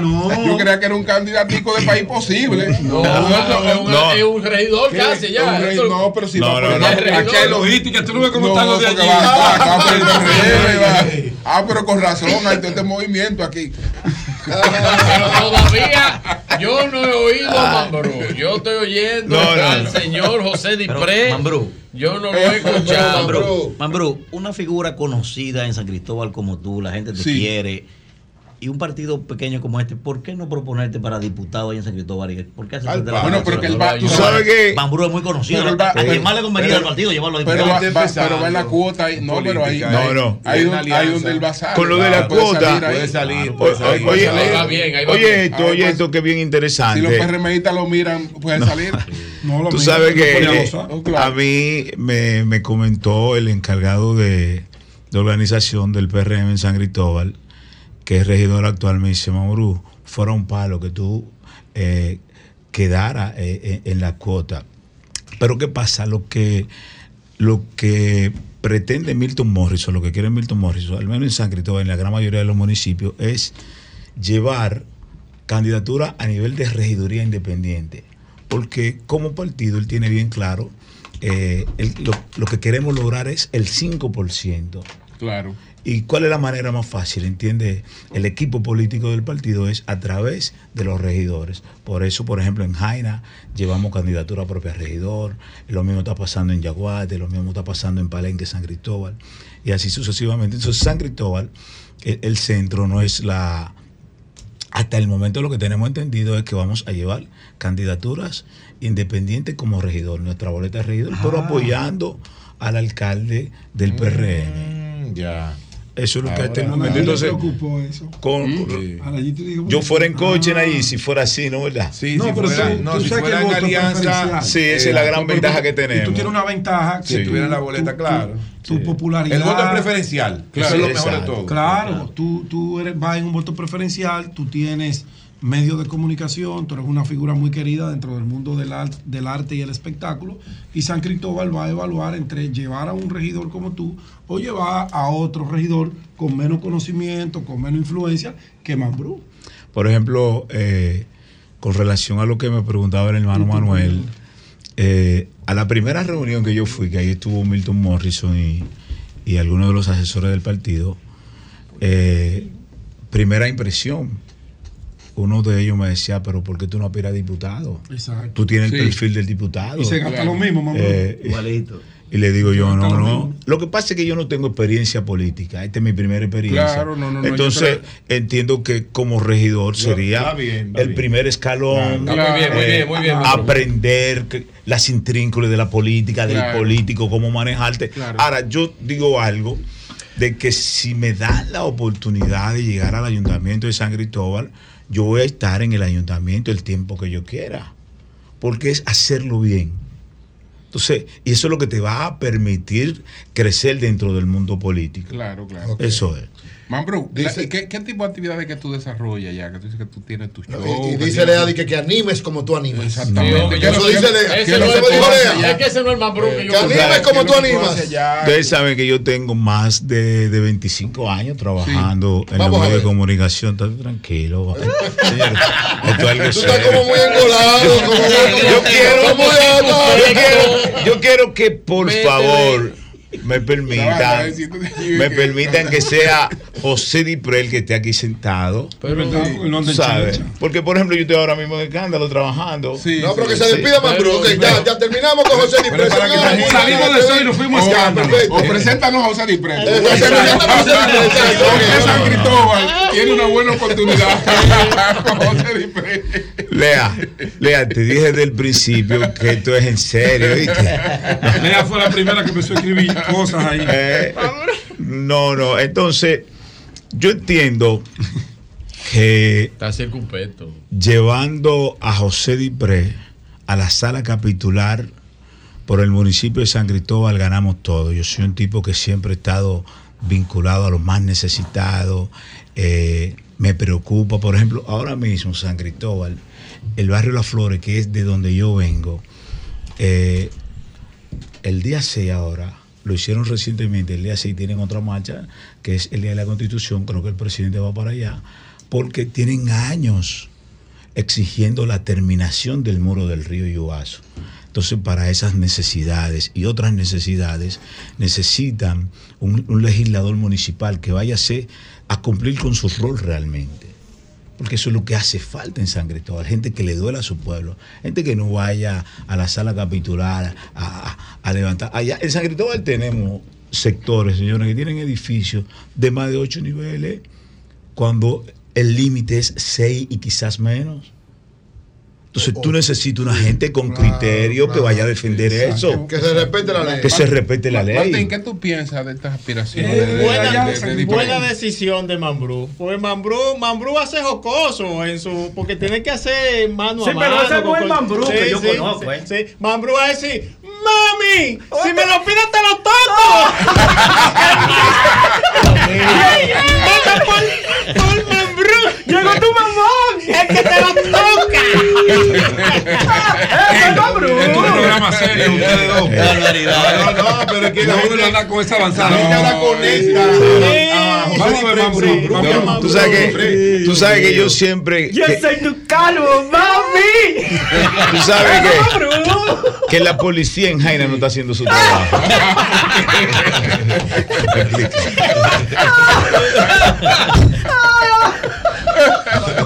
Bueno, señores, éxito. Échale hielo, chula. Miren, ¿qué, qué ustedes le regalan a Mambrú? Vamos a ver qué Mambrú, ustedes le ah, aquí para Mambrú. Mambrú. Candidato a regidor, ya la gente lo sabe. Ya Mambrú está ganado, Mambrú. Mambrú muy querido.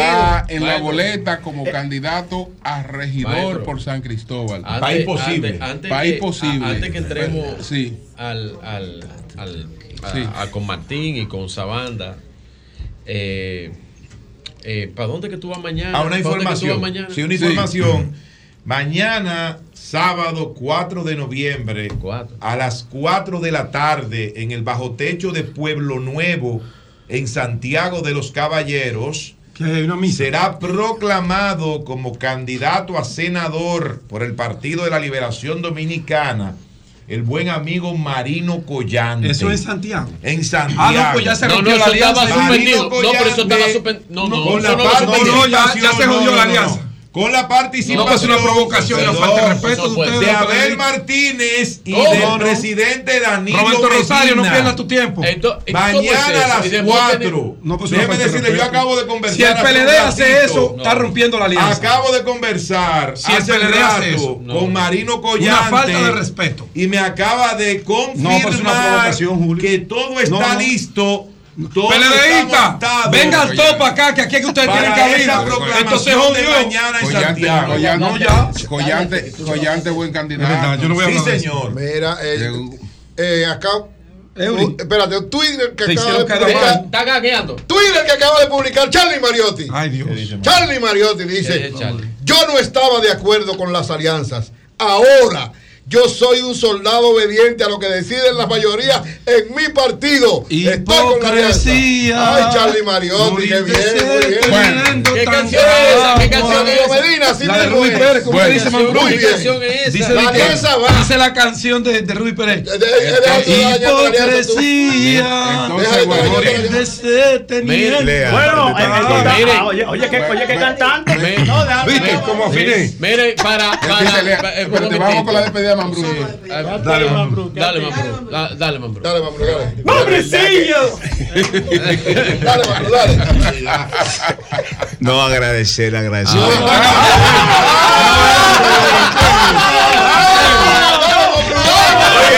Oye, esto, mira, mira, una de las personas Ah, con muchísimo mérito que me está asesorando eh, eh, en este en este proyecto es Nelson Medina, Emilito, sociólogo, Sí. tremendo profesional, papá de, de Borja Medina, Sí, el joven Borja, que un acaba- abrazo, Borja. Pero de noche él no te asesora. Me decía Milito, Porque de noche no no te asesora. salga, no te metas para el personal de la emisora de Mr. Mambrú, quédate en lo formal. No, no, no, no, no, No, no, no, no, no, ese es amigo. Dígale que él no sabe,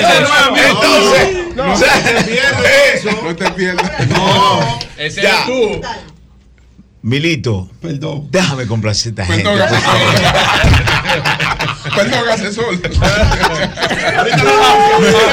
Me va a matar. No importa. Ellos me dicen de todo. Milito, Milito, no te me quites, por favor, que sin ti no es posible. Ya, No, No. ¿qué es lo que tú quieres, Lea? La presentación de la cadena. Ya, ah, el programa que voy a presentar. Dale ahí. Atención, cachicha. Dale ahí. No te quites la chacabana. Dale ahí, dale ahí, dale ahí. Dale. No, pero Eso no tiene Ay, más. ay, necesitan su audífono. ¿Cómo? Swing. Sigue porque no se puede detener. Sol de la mañana, Sol 106.5. Dale, Mambrucillo. Mambrú, éxito. Mambrú, pero, pero, pero ¿qué andas- ¿qué andas conquistando estos votos? ¿Qué- qué- qué- qué andas con estos votos? Para el Congreso, ¿qué va? Déjame ver. No, le- conviene al Congreso porque el congresista se queja demasiado. ¿Por qué? ¿Por qué? Porque eso es parlamento. ¿Qué? ¿Cuál fue la dinámica que ustedes trajeron? Eh, Martín viene con algo bueno, pero eh, me dijo el padre allá en la iglesia de Jaina, mira, yo quiero que tú seas cristiano. Y yo, yo, pero a Me mí me gusta. Messi, ¿eh? Me picó. Oiga esto, camarada, usted que, usted que ya ahí. El, pa- el Papa dijo que el mejor futbolista que es, es Pelé. Bueno. Pelé. Mira, ¿es verdad que tú picaste a Mambrú, de que supiste que era candidato? Mi hermano Mambrú de una vez. Exacto. La logística nueva. Hay que ayudar a Mambrú. Es que hay que. Más nunca tuvo paz, Mambrú. Atención, Hoy se va a camarada. beber Jaina, gracias, Mambrú. Supe, camarada. Eh, ¿Por qué en el Vaticano los sacerdotes no usan ropa interior? ¿Y por qué? Eh, no, tranquilo, tranquilo, tranquilo. Debajo, de esa sotana hay Sí, un sí, hombre. Sí, sí, sí, sí, ustedes saben por qué. ¿Por qué? ¿Por qué en el La Vaticano? ¿Eh?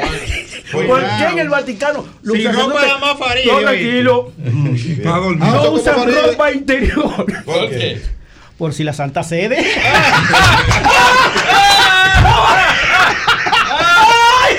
Ay,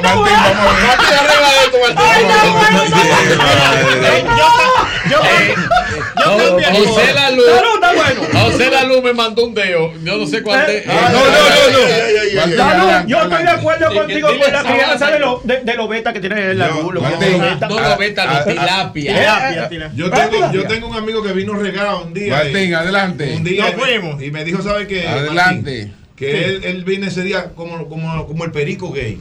¿Cómo? Espérate, espérate, espérate. ¿Cómo el De nuevo, perico repite, repite. ¿Cómo así? Que vino como el perico ¿Y cómo el perico? ¿Cómo el perico gay? Que no coge cuatro.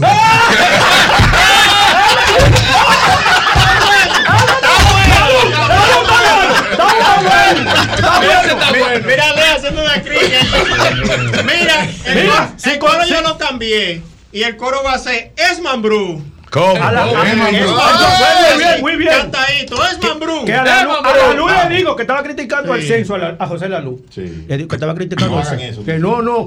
La luz. Es bueno contar a todos los familiares que se apelliden Díaz. ¿Por qué? Porque así sabemos que los días pasan volando. El coro es Es Mambrú. Atención, Sabana. Bien. El coro es Es Mambrú. Es Mambrú. Es Mambrú. Un poquito cantado.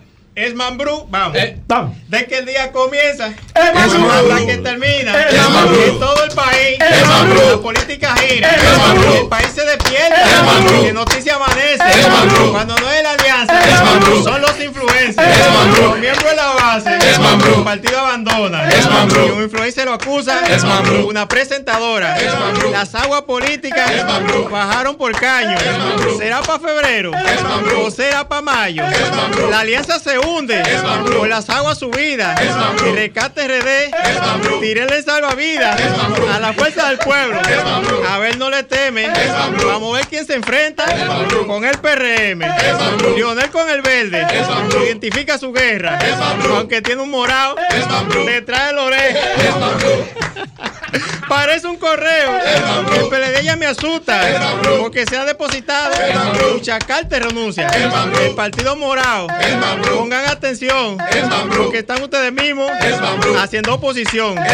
Algunos políticos que su ego revisen. Porque por el tweet de todo se dice. A Charlie Mariotti y a Abel Martínez. Con Galucipa en la boca. A Fernando Ramírez. Los part- Los partidos pequeños a los grandes atacando y en tiempo de elecciones lo viven apoyando. Porfirio en Propime a sus empleados y no venden boletos, se van para el carajo. Mambrú. En la- ¡Los vota! En la reunión con Biden, la elegancia profeta, cuando había Binader Es Mambrú. con corbata puesta, tendencia fue el sábado, se hizo viral, el teteo que se armó en la zona colonial, con el morbo los tigres, se saborearon la boca, cuando dije Faride, que duerme sin ropa. Que no se consigue nada, eso dice la gente, el único que está picando Es el moquito del dengue, no me importa eh, lo que ellos piensen, porque la política nadie la entiende. Gracias, buen fin de semana para todos. Sabanda, adelante. Nos vemos el martes. Sabanda. El martes. El martes nos vemos. Sabanda, Nos vemos el martes. Sabanda, déjale, Atención. déjale algo bueno a Hugo. Ah, sí, algo bueno sí, a sí, Hugo. ese es exacto, Hugo. Sí. Hugo, parquea- Hugo, parqueate bien. Sí, sí, sí, sí, sí. Permiso. Sí, sí, sí. Pedro, tú le explicaste que este hombre de este planeta, ¿verdad? Ah, No uno de los mejores comunicadores. Siempre el sol, el sol dando palos. Sabana, y palos ¿cómo se llama? No tiene Eh, logística. Eh, eh, Tremendo, tremendo. ¿Cómo se llama? Manuel. Manuel Cruz. Sí, porque Ma- Manuel cuando vio a esa banda llamó a la mujer y dijo, ¿qué era lo que tenía el café? Dice, nada, es que acabo de ver el diablo. Mira, un caballo. Sí. Atención, Hugo. Atención. Sí. Atención, Hugo, que tenga el tapón, ¿verdad? Hoy ya está suave hoy. No, está suave. Está suave, hoy. está suave. Está debajo del Tiene los trucos, tiene los trucos. O sea, Hugo, mira cómo está resolviendo eso de un momento a otro. Y en Semana Santa él lo resuelve real. Mira, Sí, pues no hay nadie. atención, Hugo. Entra un caballo. Sí, cuidado A, con lo del a- a caballo. un drink de eso de rico. A un drink. A un caballo. Sí. Dame los tragos. El caballo. Sí. Y le sirve el, el mozo al de trago un, un drink de rico. Caballo se lo bebe. ¿Cómo? Y- y- sí, se lo bebe el trago. Un caballo. Y- Un caballo. Y dice el tipo, queda mirándolo y dice, pero, ¿cuánto es? Dice el caballo, ¿cuánto es? El tipo dice, son tantos. Y dice, "Mm, paga. Y el tipo se queda con el dinero así. Dice, ¿de qué tú te sorprendes? Le dice el caballo. No, porque es la primera vez que yo veo un caballo que entra aquí y bebe. Dice él, y será la última vez con lo caro que venden ustedes.